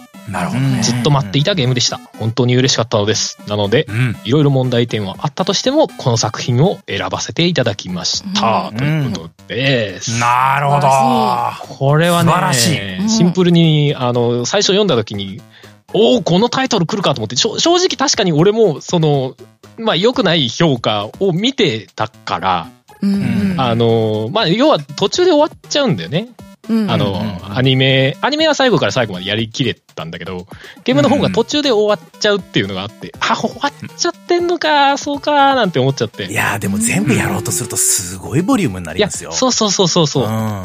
で、まあまあ、とりあえず触ってはなかったわけさ。まあ今年他のゲームが忙しかったというのも往々にあるんだけど。でもなんかその中でも、いや、言う言うてもこれ良かったでっていうさ。うんやっぱなんかそういう声そうをだね、こう、なんかね、You are Goaty で上げてくれるっていうのは、とてもこのなんか、サイトの趣旨に合ってるし、なんかいいなと思っちゃいましたね。うんうんうん。なるほどな実際トレーラーとか見ても、いや、出来は確かに悪くなさそうなんだよな、全然とかも。そうですね、結構改めね。て見てみたけど、うんうんうんそうそうそう、うんキャラクターのモデルとかも全然あの表現とかも悪くなさそうだし声優はねあのーアニメバリにかあアんなニメ準拠でね。うんへうわーとか言ってるしねーちゃんと 3D になっててそうそもう全然違和感がないような、ね、あそのうそうそうそうキャラデザになってて、すごいなと思いますよ。うんうんうんそうなんだ。そうそうそうだからなんかねこれはあーでも改めてそうだないいいいよなと思ってアニメ良かったしなーなんて思っちゃってね、まなあ、る俺ほほどねら昔のアニメだったりとか昔のムーブメント知らないので、うんうんそうそう、通ってこなかったから、最近やった方のアニメと、その流れでこのゲームっていうのは、ああやっぱありだよなと思って、確かに、うんそのうんうん、スタッフがこう、愛を持って作ったんだなっていうのは、なんかトレーラーからもなんかちょっと感じ取れる気がしたんだよね、改めて見て。うんそうですねへーうんそうそうそう。だからこれ、よかったなと思ってね、結構、結構刺さっちゃったんだよね。うん刺さっちゃったのかなので、ちょっとこれ、いや、機会があったらやりてえなーっていうね、そうか。 まあでもいいよね感じにはなりましたよ、正直。。うんうんうんううんうん。んうん正直ちょっとその自分の中で意味もなくなんか評価がマイナスの方にちょっと傾いてたからいやなんでって思ったのと、あーいやいやいいよねって思っちゃって、いや確かにね。そうプレイしてないのにに勝手にね、事前情報で評価が下がっちゃうのっいやて、そうなんもったいなさすぎるからね。そう確かにな自分の中でそうななんだねでって改めて思っちゃって、うんうんでなおかつこれうんうんうん読んであちょっとやりてえなって普通に思っちゃったからねうん確かにね。これはなん僕かもすごい個人的には刺さったなうんドラクエ、やっぱり好きとしては、もちろん大のば大冒険も超好きですし、うんあの、漫画もちゃんと全部、あの、持ってますし、おーあの、昔のアニメもちゃんと全部見て るし、おーはい。昔のアニメなんかも、漫画の方がおおおっつかなかったのかなかなんかで、確か打ち切りになっちゃったんですよね。で、最後のあへ方、は最後というそうか、なんだそれこそ途中で終わっちゃってて。結構途中のとこだったらしいですね、そうそうそうそうそうそうそなんだう。で、ちょっと話も変えられちゃってるんですよ。その途中で終わる部分でねま。あまあ、ありがちだったよね、昔はねありがち。まあ当時はまあありがちだったんですよ。だからそこから考えたらう、んそれこそね、そのアニメ化自体も、 1からね、ひなんかピンからキリまでちゃんと全部やりきってくれたし、まあこの、まあいろいろな経緯はあったとはいえ、このゲーム化も、まあかなりほぼ完全に近い形で、こう原作準拠で作ってくれてるっていうのは、なんかこうね、あの、こうのん代々のこの、ね、ムーブメントをこうしっかり作ろうと頑張ってこうしてくれたっていうのがすごそういだね伝わってきたんで、まあ僕もちょっとそうだどねっかでプレイしたいなって改めて思いましたね。結構延期したりとかでさアニメのその終わるタイミングに全然間に合わなかったみたいなのもさまあででももうその大変だな愛があるゆえにできなかったんだろうなみたいな中途半端な状態で発売するとかも余計にできなかったんだろうなっていうのをうん確かに思ったりしちゃったよねなんかその難し辺いともこだねよね。勝手にこっちがこうなんか改めて思わされるようなううんん理由だったなこれなそうですね。うん なるほ。ど。なるほどなよーし、じゃあ、 僕も一個だけちょっと紹介させてもらいますかね。はいうんお、えーちょっと僕の方で紹介させていただくのは、えーおしりプリコさんという方が投稿してくれました。いい名前だ。いい名前だな。ねえーゴティにあげてるダークソウルリマスターのレビューですね。はいはいダあ、くそあえてダクソ乗りましたそううんダークソウルリマスターね。うんううんんうん。で学生の頃からテレビゲームはしていましたが就職結婚育児親の介護と年あら々らゲームにかける時間は少なくなりましたううん。うんん。そんな自分は最近子供たちとゲーム実況や攻略動画を家事の合間にながら見した上で実際にそのゲームを遊ぶことが増えましたうんうんうん一日においてゲームをかける時間は限られているので通勤途中で攻略サイトも見ていますうん。まあ、ゲームは最短でクリアすることを意識してプレイしていましたうあんらら。そんな自分にとってはゲームオーバーでのやり直しは苦痛でしかありませんだから死にゲーはなかなか手が出ないジャンルでしたそんな自分の考えを変えてくれたのがエルデンリングですうん。オープンワールドはいろいろやってきましたが単純にプレイの8割強が戦闘という点は面白くどっぷりハマりま したうん。とはいえもちろん攻略動画やサイトは見ます、うんえー死にゲー苦手を克服したいと思い次に手を出したのがダークソウルリマスターですここからが本題です、うん。自分にとっての評価はエルデンリングよりもダークソウルの方が上でしたうんおー。えー毒地や落下死暗闇などのエリアごとに異なる攻略ギミックうん攻略動画を見るのと実際にやるのとでは大違いうん。しかし計算し尽くされた敵の配置や罠はプレイヤーがきちんと理解することで回避できますうん。エルデンリングでは不慮の事故や思いがけないダメージもありましたがダークソウルはきちんと罠や敵のパターンを知ることで回避できますうん。プレイヤースキルよりも知識が試されているような気がしましたうんそのこともあり自分は2時間かけてエリアの攻略動画を見て予習し30分かけて実際にエリアを自分で攻略していましたなるほど。しかしそれがまた楽しいんですおー。初見ながら隠れてるのは分かっているぞその攻撃が知っている的なプレイが死にゲーでできるのは最高ですなるほど。うん。疑似的な強くてニューゲームみたいですなるほど。それでもボスなどには負けてしまうのですがその後の予習で再度別の方の攻略動画を見て再戦することを繰り返してなんとかクリアまでいきましたうんうんこの見学の楽しみを教えてくれたのがダークソウルですうんうん。会社の昼休みに攻略動画を見て夜プレイする時のイメージトレーニングしつつ午後の勤務は最高ですなるほど。あとそこら辺の亡者とプレイヤーが同じ存在であり心が折れると亡者になるというえー設定も最高です亡者になると同じこと同じ動きをルーティンしかしないなんて恐ろしいことでしょう毎日同じことを繰り返すしかしないなんて自分たちの生きてる現実社会でも同じくらい怖いことだと思いますしかしプレイヤーは失敗を繰り返し知識と経験を武器にどんどんいろんな世界を回りついにはゲームをクリアする他の亡者たちと違うのは諦めなかったことと試行錯誤したこともう、現実を生きる我々もこれらはよりよく生きるヒントになってる気がしますなるほど。 10年以上ゲームながら大切なことを改めて教えてもらいました今年は戦術したエルデンリング、ゼルダの伝説ティアーズ・オブ・ザ・キングダム、13騎兵防衛権、龍が如くセブンなどいろいろやりましたが、一番はダークソウルリマスターとさせていただきます。うんという内容でございました。すごい。いやー、なるほど。深いうん深すぎる。 なんうか、ん。実くり読んでしまうレビューだったなというのがね、まあ響きましてね。いいですねうん人生みたいなあえてこうね今年もまだまだ人気があるエルデンじゃなくダークソウルリマスターっていうこのあえて感もいいですねんでもなんかこのレビューの中で書いてる、その2時間かけて攻略動画を見て予習して30分かけて実際にプレイするっていうのがね、うん、自分がやらないプレイだからなるほどこんなんもあんのねってそ思うっちゃだう。ねちょっと面白かったね本当だね。うんで逆に言うと初見殺しみたいななんか崖の上から岩転がってきて潰されて死ぬみたいなのはこうなんか知ってるぞってなるんだなるはずだし、でもなんか僕やったらなんか忘れてそうな気がするんだよな。なんか なあーってやりそうやりそう そうだったーってなっちゃあーっつって耳くり食われたーっつって。う。うんすごい。なんかね、そう、なんかでもこの時間がなくなってきて、うんなんかうんし死ぬのが辛くなるってなんかわかる気もするわしね、かるわかるそっ。か。まあ、実際なんかあの、去年の思い出話になるけども、エルデンリング、うんまだ続くのって思ったのが、こう、事実として僕の中にはあった から、なるほどそね。っかほんとそうなんかさうんうんなんかこう、エルデンリングよりダークソウルの方が上でしたっていうのが、もう別にこう、100%完全同意って思うわけではないんだけども、わかんでもないという気持ちがあるというかね。そういう人いるよねとは全然思うよねうん、そうそうそう。うんんエルデンはエルデンでちょっとやりすぎちゃってる部分あるでしょって言われたらそうやなって思うもんねいや、わかるわかるわかる。うんそう、現実どっちが上って自分の中では決めれないけども、うんどっちもいいよねっていう気持ちは確かにあるので、ううんんなんかこれ見て、なんか僕ダークソウルリマスターじゃなくて、あの、PS3 の時のやって以来だからちょっとやりたくなっちゃったなって思ったんだよねなんかお ね。ーちょっと触ってみたくなるというかね。久しぶりにオンスタインと相撲にやられてくっかなみたいなそう、いやでもあの戦いがね、うん。絶対勝てねえって思ったけど勝てた自分がいたからね。いやー、そうなんですよね。だからどうやって買ったんだっけなみたいな感じだわ今本当よ。だって、挑んだ、その初見の時、え、絶対無理ってなるじゃん。あそこってね。そうなんですよ ね。それがなんとかいけちゃうのがやっぱソウルシリーズのやっぱ絶妙面さよね白さうんそうですようんね。。うんあの、ギリギリのね、ギリギリのところでこうずっとローリングしてる一瞬で、 あーとか言ってさ。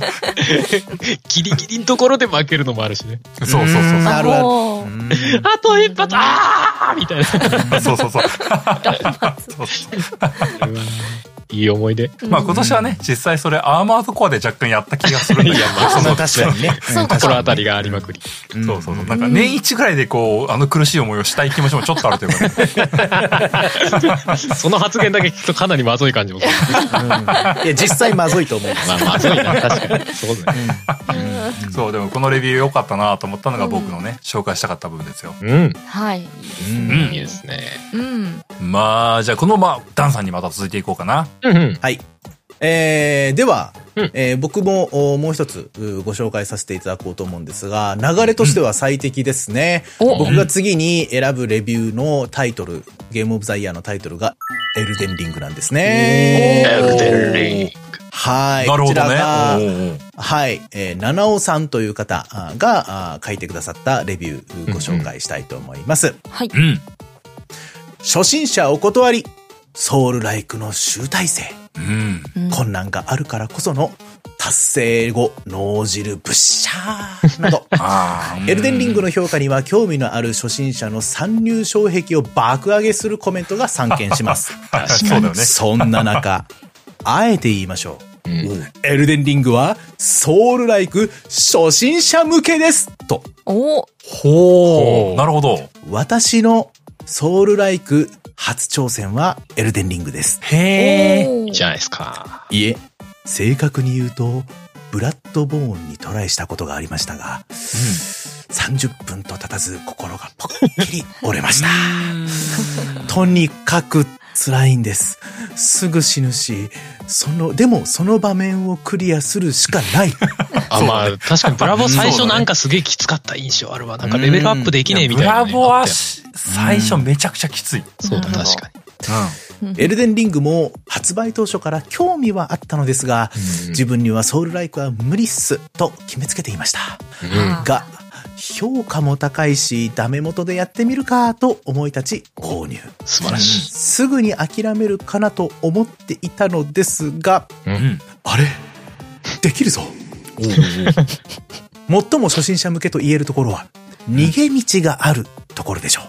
うん。それオはープそンう。ワールドなので、えうーんこれ正式にはあのー、フロムさんはオープンフィールドというふうに表現してましたが、うんはいほうほうほうまあ、意味合いとしては同じような意味合いと思ってもらえばいいです。オープンワールドなので、うんえーボスに負けたら一旦諦め、違うことができます。なるほどな。ああ。勝てそうな雑魚相手にレベルを上げればいいし、うんうん。えー結構な強武器が落ちていたりするので、えーそれを鍛えれば勝てなかったボスにも戦技等でボコボコにできます。ほう。うんおー初期ボス、マルギット。これ皆さん苦労したでしょうね、マルギットね。えー初期ボスにマルギットというのがいるのですが、うんうんん全く勝てない。うんえーこのため寄り道しまくって、結局倒すまでに、えー30時間ほどかかりました。おお、まあ、結構。頑張っが、そうよ。楽しいんです、これが。た。 あ、いいね。あ、いいね。そうこうしているうちに、下手は下手なりに上手くなり、150時間程度でえークリア。おお。おお。最高すごい。の体験でしあおめた。でとうござい今まっす。て俺らとあんま変わんないぐらいの感じだねま。あ、確かにね。その後、うんうんデモンズソウルもプレイしましたが、おうエルデンリングに比べると逃げ道がなく、えーうんうん自身のプレイスキルに向き合うことになります。そううんね。えーでも、エルデンリングの経験からクリアすることができました。おーおそらくエルデンリングをプレイしていなければ諦めたことでしょう。はいはい。もう一度言い ます。エルデンリングはソウルライク初心者向けです。尻込みしている人はぜひ一度やってみてくださいというレビューでございまいしやいた。やいおーや、いい読みね方よ。い。やありがと うございますあのーはいはい僕これ選んだ理由としては、まあまさしくね、先ほど、あのー、小平さんが選ばれたソウルの見方が、まあちょっと180度違うとまでは言わないですけど、全然違う見方をした、うんあの、レビューだったなっていうところで、あの、僕自身も、エルデンリングが初心者向けとは思ってなかったタイプあーなんですよね。うんもう本当に、あの、このレビューの一番最初にあるように、まあ、うん初心者お断りとは言わないまでも、うんソウルライクの集大成とかね、その、うんいろんな、こう、ソウル好きな人だったら、それこそ、こう、大喜びで、長時間遊んでいられるゲームとして、エルデンリングがあると僕は思ってたんですよね。うんただやっぱりこれを読んで、で確かになるほどなと。で基本的にはそれまでのソウルライク、まあソウルシリーズっていうのは、うんあの、一本道、まあそうじゃない部分もありますけれども、うんうんでも基本的には一本道な作りじゃないですか。まあ、ある程度ルートは決まってるよね。うんそうですね、うんうんこのボスを倒したら、やっぱこの条件が解放されてみたいなのが結構やっぱ大まかにはあるようなもので、なんとなく決まってるルートじゃないところ行くと急に強いのできたりするみたいな。そうそうそうそうそうそうそう、まあだからこう、やっぱこう順々にこう、ボスをね、こう倒していかないといけないっていうのはあったけど、エルデンリングも確かに、それぞれのボスの強さの難易度っていうのはそれぞれあって、マルギットを倒さないと、こう、苦しい部分も確かにあるんだけれども、マルギットを一旦諦めるっていうその選択肢があるっていうのは確かにそうだし、そうだね。うん、結局レベル上げちゃえば大体対応できちゃうしっていうのは、うん確かにそうだなって思って、そうだね本当に初心者向けかもしんないって僕は思ったし、改めてやっぱやりたいなって思ったんですよ、エルデンリングね。ー改めて、そうだうんね。なんか、今、こう2周目なるほ僕ど手つけてなかったんで、あ、いや、んちょっとやったのかな。うん。だけど、2周目やってもいいかもって、ちょっと思っちゃったんですよね、この、あんの、レビュー読んでね。うんうんんあのーここでね、僕は改めてやっぱりこう、初心者でもエルデンリングいいですよっていう風にね、言おうかなと思ったら、ダークソウルリマスターの先ほどのレビュー見て、 あなるほど、そういう考え方もあるいやかって思本当よっねたんで、いや、本当に、あの、人それぞれの、なんていうか、ストーリーがあるというか、その同じ本当だねゲームでも、やっぱその人のね、その人生観だったりだとか、それまでプレイしてきたゲームだったりだとか、その環境とかね、うん一日にどれぐらいゲームがプレイできるかとかによって、全然捉え方が違うんだなっていうのをすごく感じさせてもらった。そうだね。確かにまあいいレビューだ ったなっていうふうに感じました。だな。はい。なんかなんか、ダクソとエルデンとブラッドボーンの頭だけ全部一回触り直してみたいな、なんかう、ん、いや、わかるわかるわか そんなだったっけとか言いながらね。そんなだったっけって る。ね。うんいや、でも本当にエルデンは確かに寄り道がたくさんあるというか、寄り道を回ってる間に自分が強くなって、それこそマルギットを倒せる設計になってる感じはすごいするよね。うんうんやっぱりやった時もそうなんだろうなとは思う。俺はマルギットと会うのだいぶ、あの、なぜかそっちに行かなかったから、なんか、最初から寄り道ずっとしてたんだけど、へゼルダで力いっちゃうみたいな感じでね。うんうんうん。えそうそう。でもそれは本当にそういう設計だったよなと思う。だからその後に出てきうんそうだたねアーマードコアがなんであんなにハードコアだったんだろうなとは逆に思ったよ ね。なんかね、本当に寄り道ね、みたいな。あれはちょっと逆に吹いたよね、なんかね。なるほど。ね。あいつ倒さないいとや全く前に進めない って。いや、でも確かにね。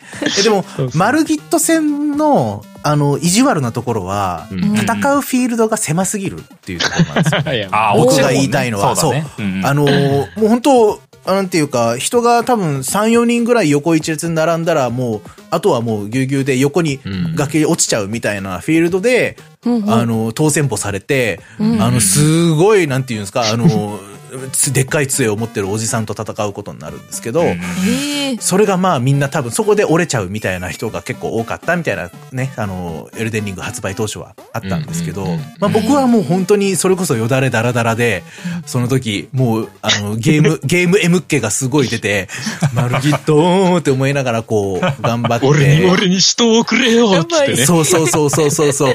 それこそいっぱい頑張って頑張って何回も何回も死んで、お前のその攻撃がすでに、すでに見切っているみたいな、それをこう自分の体験でやるみたいなタイプだから、まあそれは、なんていうか、あの、それが、んしんどいっていう人は別にそうじゃない選択肢も取れるっていうのが、あ確かに、僕はそうじゃなかったけど、うんそういう目線で見たら確かに初心者向けだなって、改そうだねめて思いましまたあ、ね。今までのシリーズに比べりゃ、位牌とかもあるし、他のプレイヤー呼んだりもできるし、だからそういう救済は本当にやっぱりね、そうだねうんいろいろあったそうかでら、すねいろんな人ができるようにっていう配慮はやっぱりすごいあったなと思うよ。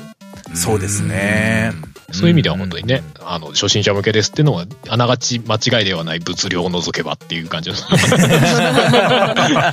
いや、本当そう。うん一言が。 そう、話の難解さとね、そのボリュームを除けば、 結構なもの覗いてるけど。本当だね。 でもやっぱソウルライク、もエルデンリングも含めね、ソウルライクはやっぱ戦闘がやっぱりこう一番メインのコンテンツだと僕は感じてるのでうんまあそうだねう、ん相手がどんな立場の誰だろうと立ちはだかってくるなら、あの、うん戦いましょうっていう、なんかこう、こいつと戦ってて楽しいみたいなのがやっぱこう、ね、エルデンリングのやっぱ面白み、ソウルライクの面白みだと思うんで、あ、そうだ、そういう意俺味でそはねの話の流れでさ、俺うんエルデンリングで紹介したいレビューが1個あったんだけど、一瞬で終わるんで読んでいいあ、もちろんもちろん。えっとどうねぞどうぞ、絶望くん69号さんの ね、うん。はいえーエルデンリングゲームオブザイヤーね、うんクリアできないけど、何度でもやり直したくなる中毒性がすごいクリアできるイメージは湧かないっていうねこの3行で終わるかわっていいいうすごい。これでもこれでってすげえ思ういや、わまあまあわかるわ。俺もだっってやってる時クリアできるイメージあんまりわかんない。っていうかどこがクリアなのかすらわかんないし、どこまで行けばいいのかもわかんないし。でも、楽しいってずっとやってたからね、あの、そうなんだよねホライゾン置いといてね。うんそうやええっ。てたからやっぱすげえわえかそるれ、それ言うなら、私もなんかい、エルデンリングで一個あるんだけど、いいうんうんもちろんなんだいいなんだうんアイドラさんの、はい。あの、やつでさ、うんうんあの、本文が一行なんだよね。何何なんかもう、すごく良かったって書いてあって、なんかもうすごく良かった。なるほどと思 って、すごくこれいいなと思って。いやな、 なんかちょっと響いちゃうよね。なんかね、あえての凝縮加減みたいな、勝手に感じちゃ確う。かに。な、なるほどね。もうそれ以上言えねえみたいな感うんうんううんんうん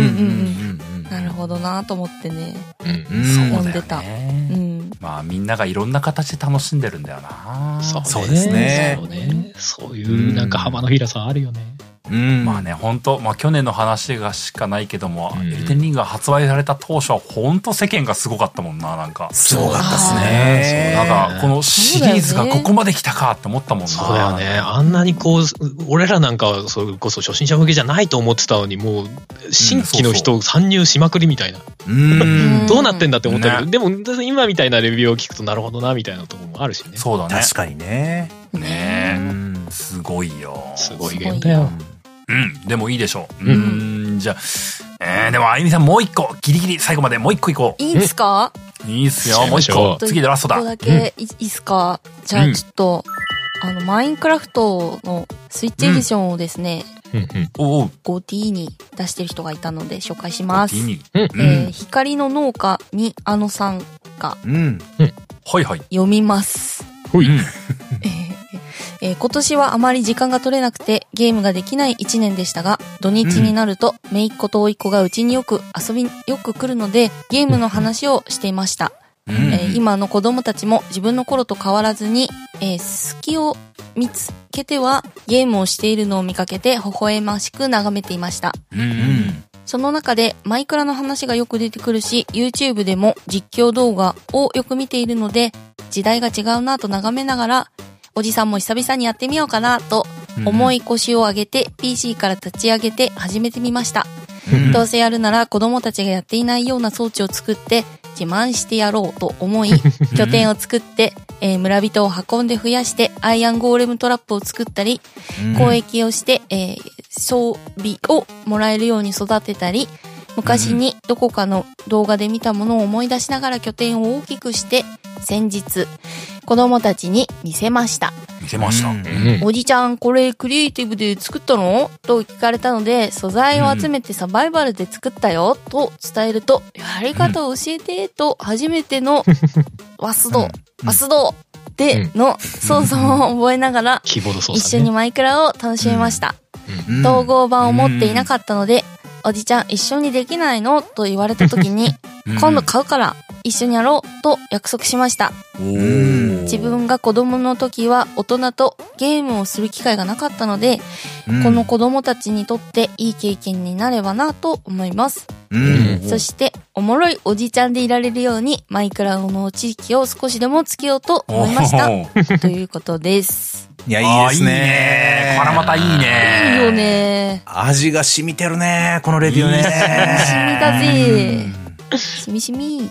マイクラこうあるべきみたいな感じがするいね。や、 そうね。いやこいやー子供との、その確かにね、共通言語としては、やっぱいいんだろうな。いいんだろうな枕そうだろうそうでねすね。うほんまやないや、ゴーティに選ぶ気持ちもすげえわかるし、俺去年かなんか、減ったし、プレイ時間だけで言ったら実は一番行ってるんだよね。えほら普通になんか200時間とか確か超えてたんだよ。いや、めっちゃやってる。めっちゃやってる一昨年いや確かそんぐらい。ー、そうなんめだっち。ゃやってて、いやーでもまあゴーティには入れないかなとは思いつつ、でも時間だけはいっぱいやってんだよな、とかって。いや、わかる。結構不思議な感じだったよね。うん。そっかそっかそ。うそううんうんわかるよ、でもこれ。ねなるほどね。まあでもな、いいよね。その子供とのコミュニケーションになるっていうのはうね。ねえ本当だよね。こうあるべき大人ってって感じ。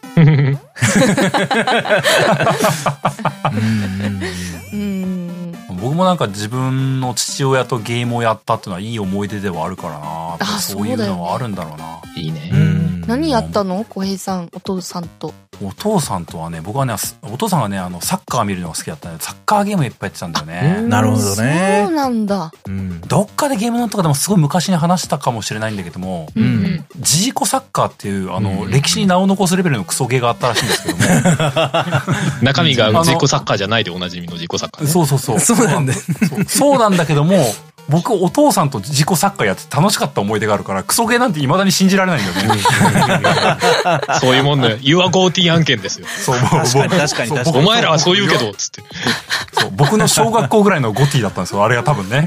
なるほ。ど。かわいいなうん、でもなんかそそういう思い出はなんか確かに今でも残ってはいるからね。多うん分、この宮野さんの、う。うん。まあそのめいっ子一個とかのマイクラもそういうポジションにきっとなるかもしれないからね。いいね確かにね子。供可愛大いん事だなろうな思い出だよね。いいよね。おいっ子か。ううんん、可愛いんだろうな。うんいいだろうな、なんかかな。わいいいよやで。ももう一個おいっ子いいよは。いいお話だったよね。うんう。そうんだよ。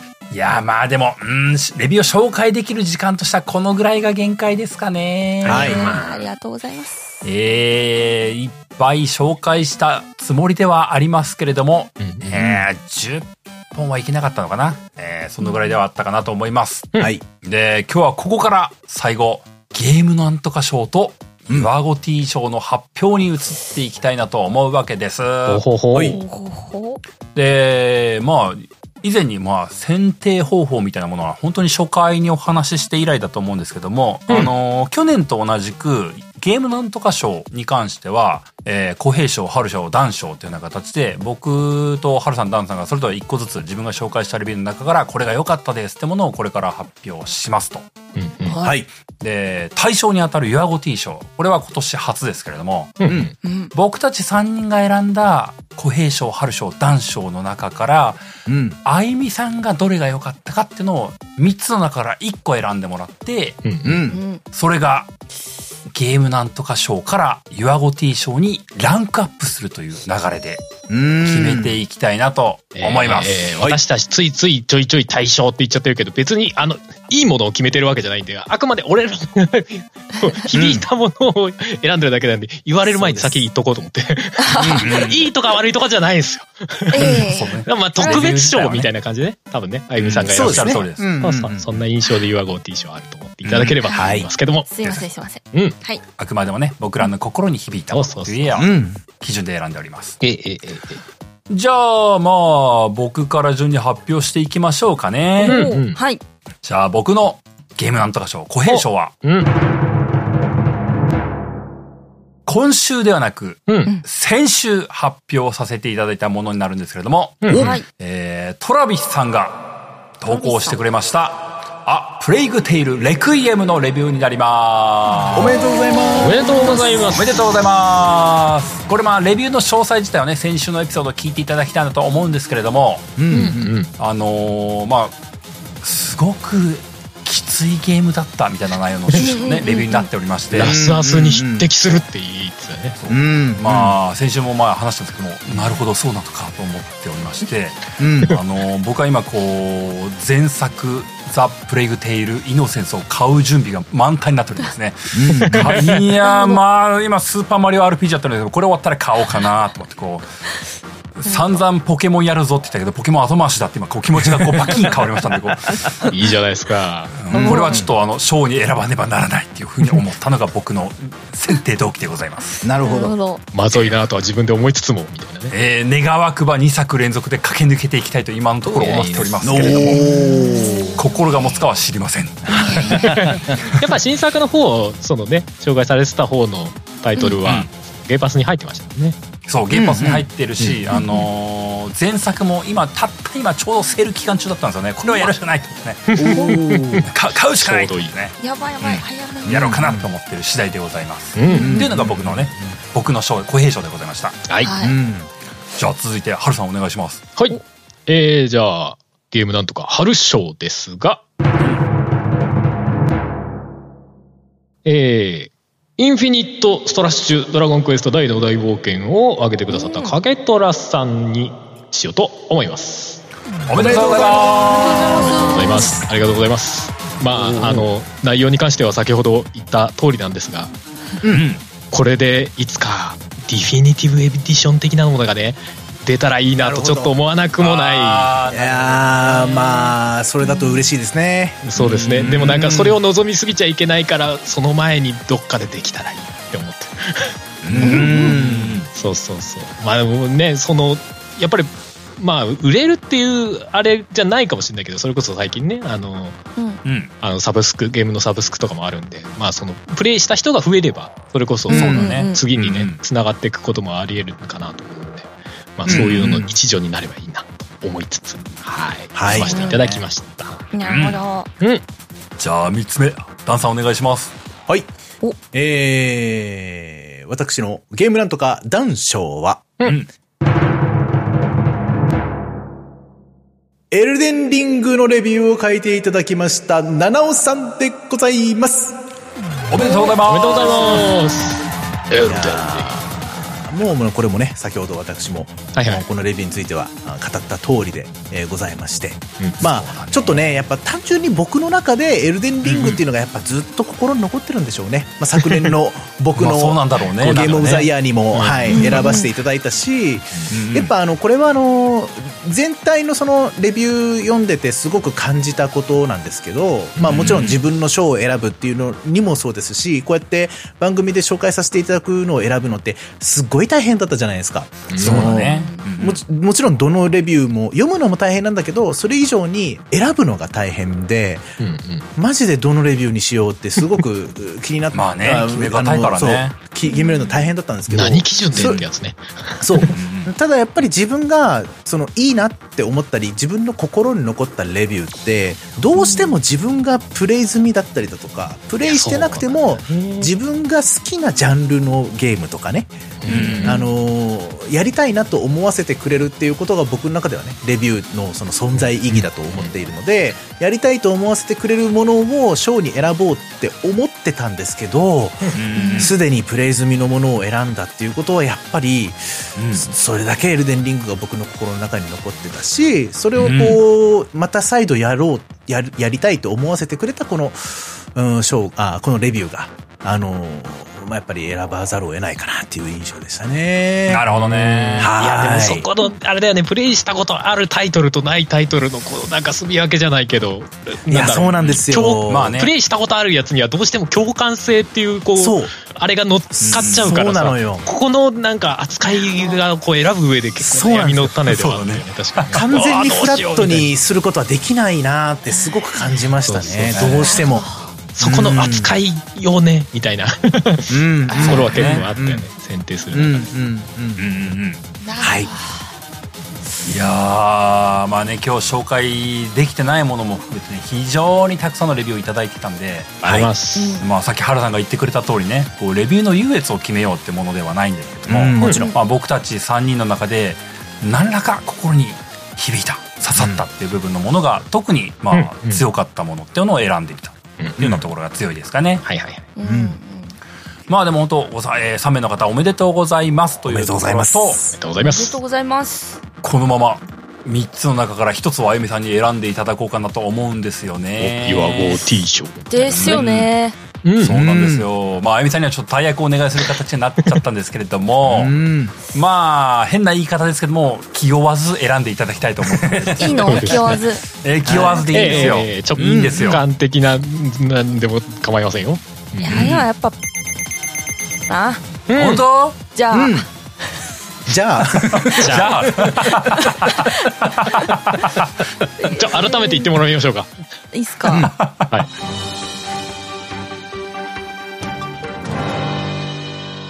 えーと、ヨワゴ T 賞は、はトラビスさんのううん。ん。プレイグ・テイル、レクイエムとさせていただきたいと思います。あおめでとうございますいやーやりました。決まりましたねやりましたまあ、でも嬉しいですね。うんいいじゃないですか。ってことは、うん。トラビスさんには、そうです先ほど、えー、小平賞というような形でご紹介させていただきましたがこれがランクアップするお形めででとうございます。ユアゴ T 賞として改めておめでとうございますおめでとうございますうんというわけで、あのー細かな、えーご案内ってものは後日あの、ヤゴティさんの方の、えー X、旧ツイッターの方のアカウントで DM 等が届くんですけれども、はいはい。届くのでそちらをお待ちくださいというふうな形にはなるんですが、うんあのー連絡やり取りがスムーズにいくようにあのー、うん事前にそのユアコティさんの X のアカウント、事前にフォローしておいていただければ、えるほどー DM とかがすぐ届く形になりますのでスムーズかなと思ってます。はいはい。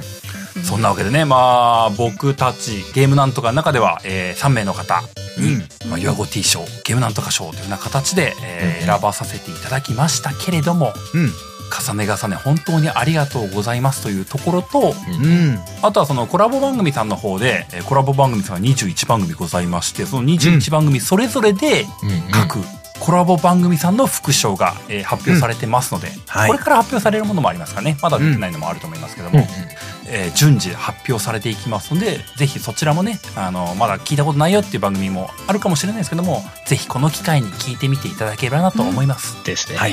うん。また、聞く前に、あの、例えば、その、ユアゴティさんから、あの、DM とかが届いて、当選しましたよみたいなこと言われるかもしれないですけども、確かにそれはありありえそるなのパターンももちろんあるとは思うんですけども、うんまあ、ぜひね、あの、いいネタバレだね。そうそうそう。なんだってって言って、こう、ぜひ、あの、その後ね、えーポッドキャストを聞きに行っていただければね。去年もえーいいか新なしいとです思ね、ますそのパターンね。あそうなんだでも多分あると思うんでね、聞いていただければなと思いますよ。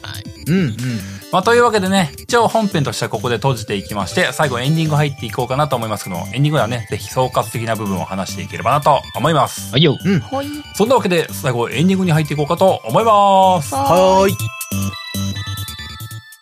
作曲編曲音声編集イマジナイーライブなどはカメレオンスタジオ。エンディングです。エンディングほい岩ゴティ2023。うんうんいやー、先ほど発表も終わりまして、うん。うん。まあ、あの、コラボ番組さんの発表エピソードが全部出たというわけではないタイミングだとは思うんですけれども、うんうん。まあ、うん僕たち目線でいくと、まあ、今年一応最後の配信にもなるわけで、うんまあ、なんだかこう、ちょっと総括的な部分を話せればなと思うわけですけれども、うん。うん。まあ、冒頭に話した通り、レビューの総数は340件、うん。ありがたい。すごいありがたい。コラボ番組さんは21番組。ありがたい。そっか。あの、すごい規模大きな企画となりまして、えう。ーうんん。でね、今年はあの、ユアゴティさんとゲームなんとかで共同開催っていうような、まあ、名目でやらせていただきましたけども、はい。まあ、表に出るのがね、その、自然とゲームなんとかが目立つ形にはなってしまったんですけども、うんん。まあ、裏ではユアゴティさんが非常にたくさんサポートしてくれまして、うんううんん。ね、なんか、改めて、ありがとうございました、ユアゴティさんね、ほんとね。いやもう本当にいい機会をいただいてありがとうございました。本ありがと当うございね。ました。いや、本当に、あの、それこそレビュー読んでるだけでもいろんなゲームにね、新しく出会えたりっていうのももちろんあったしね。うんそうなんですよね。うん。うん。あのーまあ、ユアゴティさんと一緒に何かをやるっていうのは去年からではあるんですけども、う。うんん。ん。去年もそうだし、今年もそうだし、まあ、僕たち的にはこう普通にね、自分たちの面白かったゲームなんだろうな、みたいなことをちょっと、ポッドキャストの1エピソード分ぐらいにしてたっていう程度のうん。ものが一番最初のね、岩ゴティさんとコラボする前の話ではあったんですけども、うんうんまあでもなんか年末の一大企画みたいな感じになって、うん。う。うんん。番組としては非常にありがたいなと、そ改うめねて思ってますよ。本当にね。ね。うんううんん。うん。で、あと、こう、今回コラボさん、コラボ番組さんと21番組集まってもらって、で、実際裏ではね、ディスコードサーバーみたいなところで、まあ、裏でちょこちょこお話しさせていただいたりはしたんですけども、うんうん。まあ、結構和気あいあいといろんな番組さんと交流するタイミングになることができて、非常に良かったなと思ってますよ本。当ですね。うんうん。そうそうそう。意味もなくボイスチャンネルに入ってこうだ雑談してみたりとかああそうそうそうしてますからねあれちょこちょこ。僕入れなかったんだけども、その、みんなでこう、あのレビューアーダーコーダーとかやってたんでしょああ、そういうのも。まあまあまあ、基本的にはそんなそう感じそうですそう。ね。ねいやあるうん読み終わったいや、まだ、みたいな。してましたよ。へーへーへー。うん。でもなんかそういう取り組みがあったのはいいことだなと思っててね。う。うんんいいですね。うん。なんかね、あのー、ユアゴティの企画は、まあ、ここのまま今年で一応、企画としては終わってはしまうんだけどもね、こううんうん番組さん同士のつながりっていうのは、なんかこの先も何らか有効そうですね活用していければなと思ったりするわけですようん。ね。本当ですね。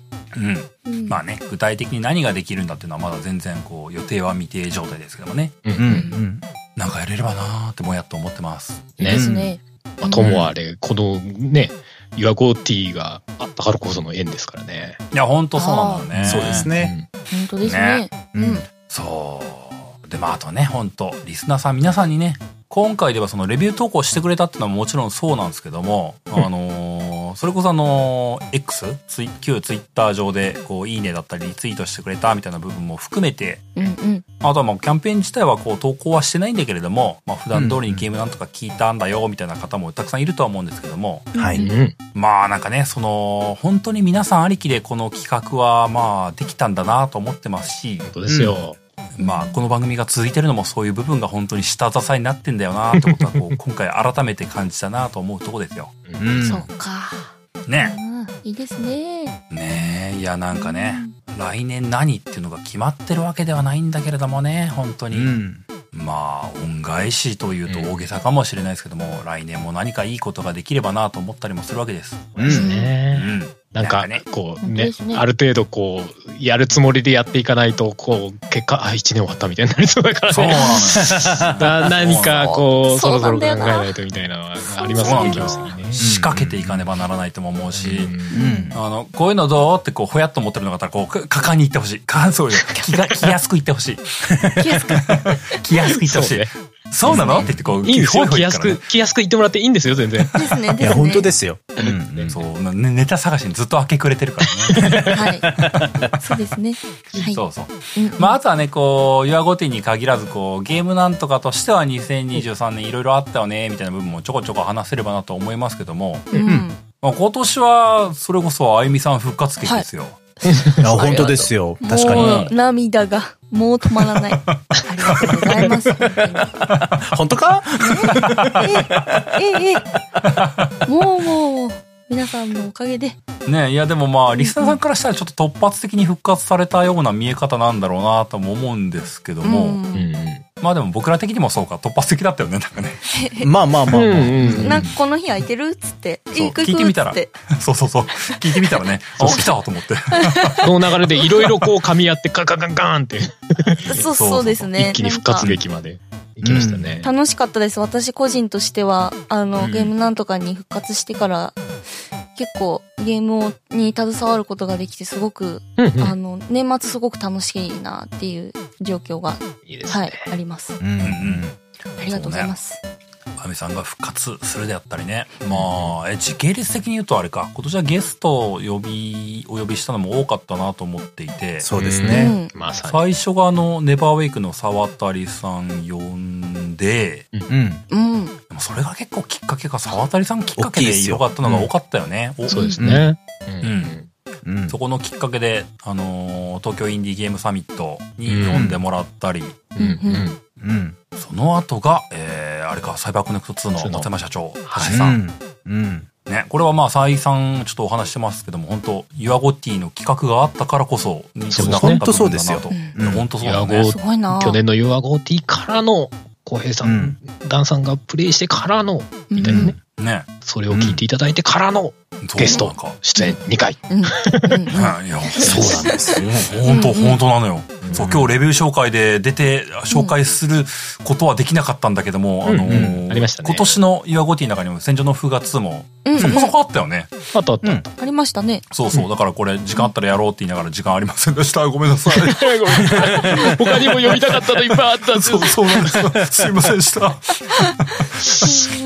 そう、でもなんかそういうことがまあ、すごく思い出深いというかね、うんいい経験だったなと思ってますし。うんうんでまあ、あと東京ゲームショウにね、ああ、そうだ BGS にそうね、うん初めてし全て員みねた。り。すごいね。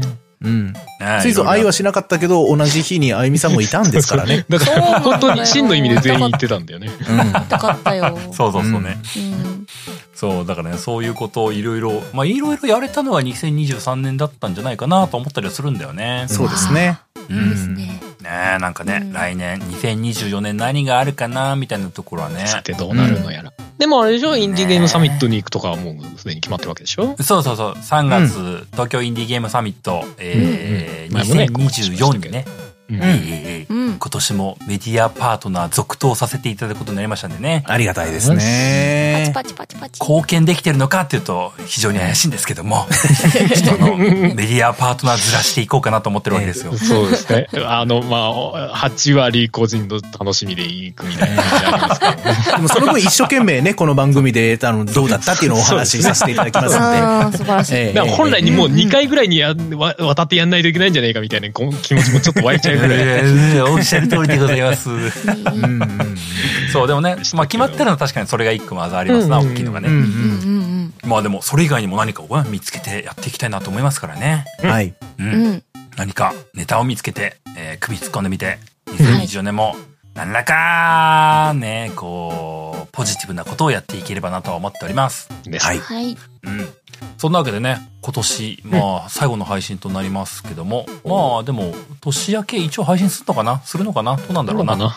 うん なんかちょっと裏側ではいろいろこう、なんかちょっとどうどうしようかなみたいなのちょっとあったりして、ちょっとまだちょっと不確定な部分があんのかないのかうんうんうん。配信するかもしれないし、ちょっとや一周休もうかなっていうところになってるかもしれないっていうところうに、んちょっと微妙な感じにはなってるんですけども、えええうんえええまあでもね、まあ仮に来週休んだとしても、まあそれ以降はこう普通に通常通りにうん、毎週配信でやっていこうかなと思ってますんでね。はい。よ来年もどうぞよろしくお願いいたします。ろしくお願いします。お願いします。なんかね、ぜひともね、あのーお便りとか気軽に送っていただければなと思いますんでね。そうですね、はいお便り会もやんなきゃね、12月できてないからね。ああ、そうだね。うんうん本当だ。そうだね。やらなきゃしばらくやれてないんだよね。そうそうそううんうんちょっと年末進行でね、お便り会できなかったんで、それもやりてえな。ですねうん。年明け早めにうんお便り会やっていこうかなと思います。うん。はい。まあそんなわけで最後定期読んで終わっていこうかなと思います。いやい。もう一えーこの番組ゲームなんとかでは皆様からのお便りを募集しております。お便りは番組ブログのお便りフォームまたはメールにてお送りください。番組ブログはゲームなんとか .com、番組メールアドレスはゲームなんとか .gmail.com です。アドレスはエピソードの概要欄にも記載しておりますのでそちらをご確認ください。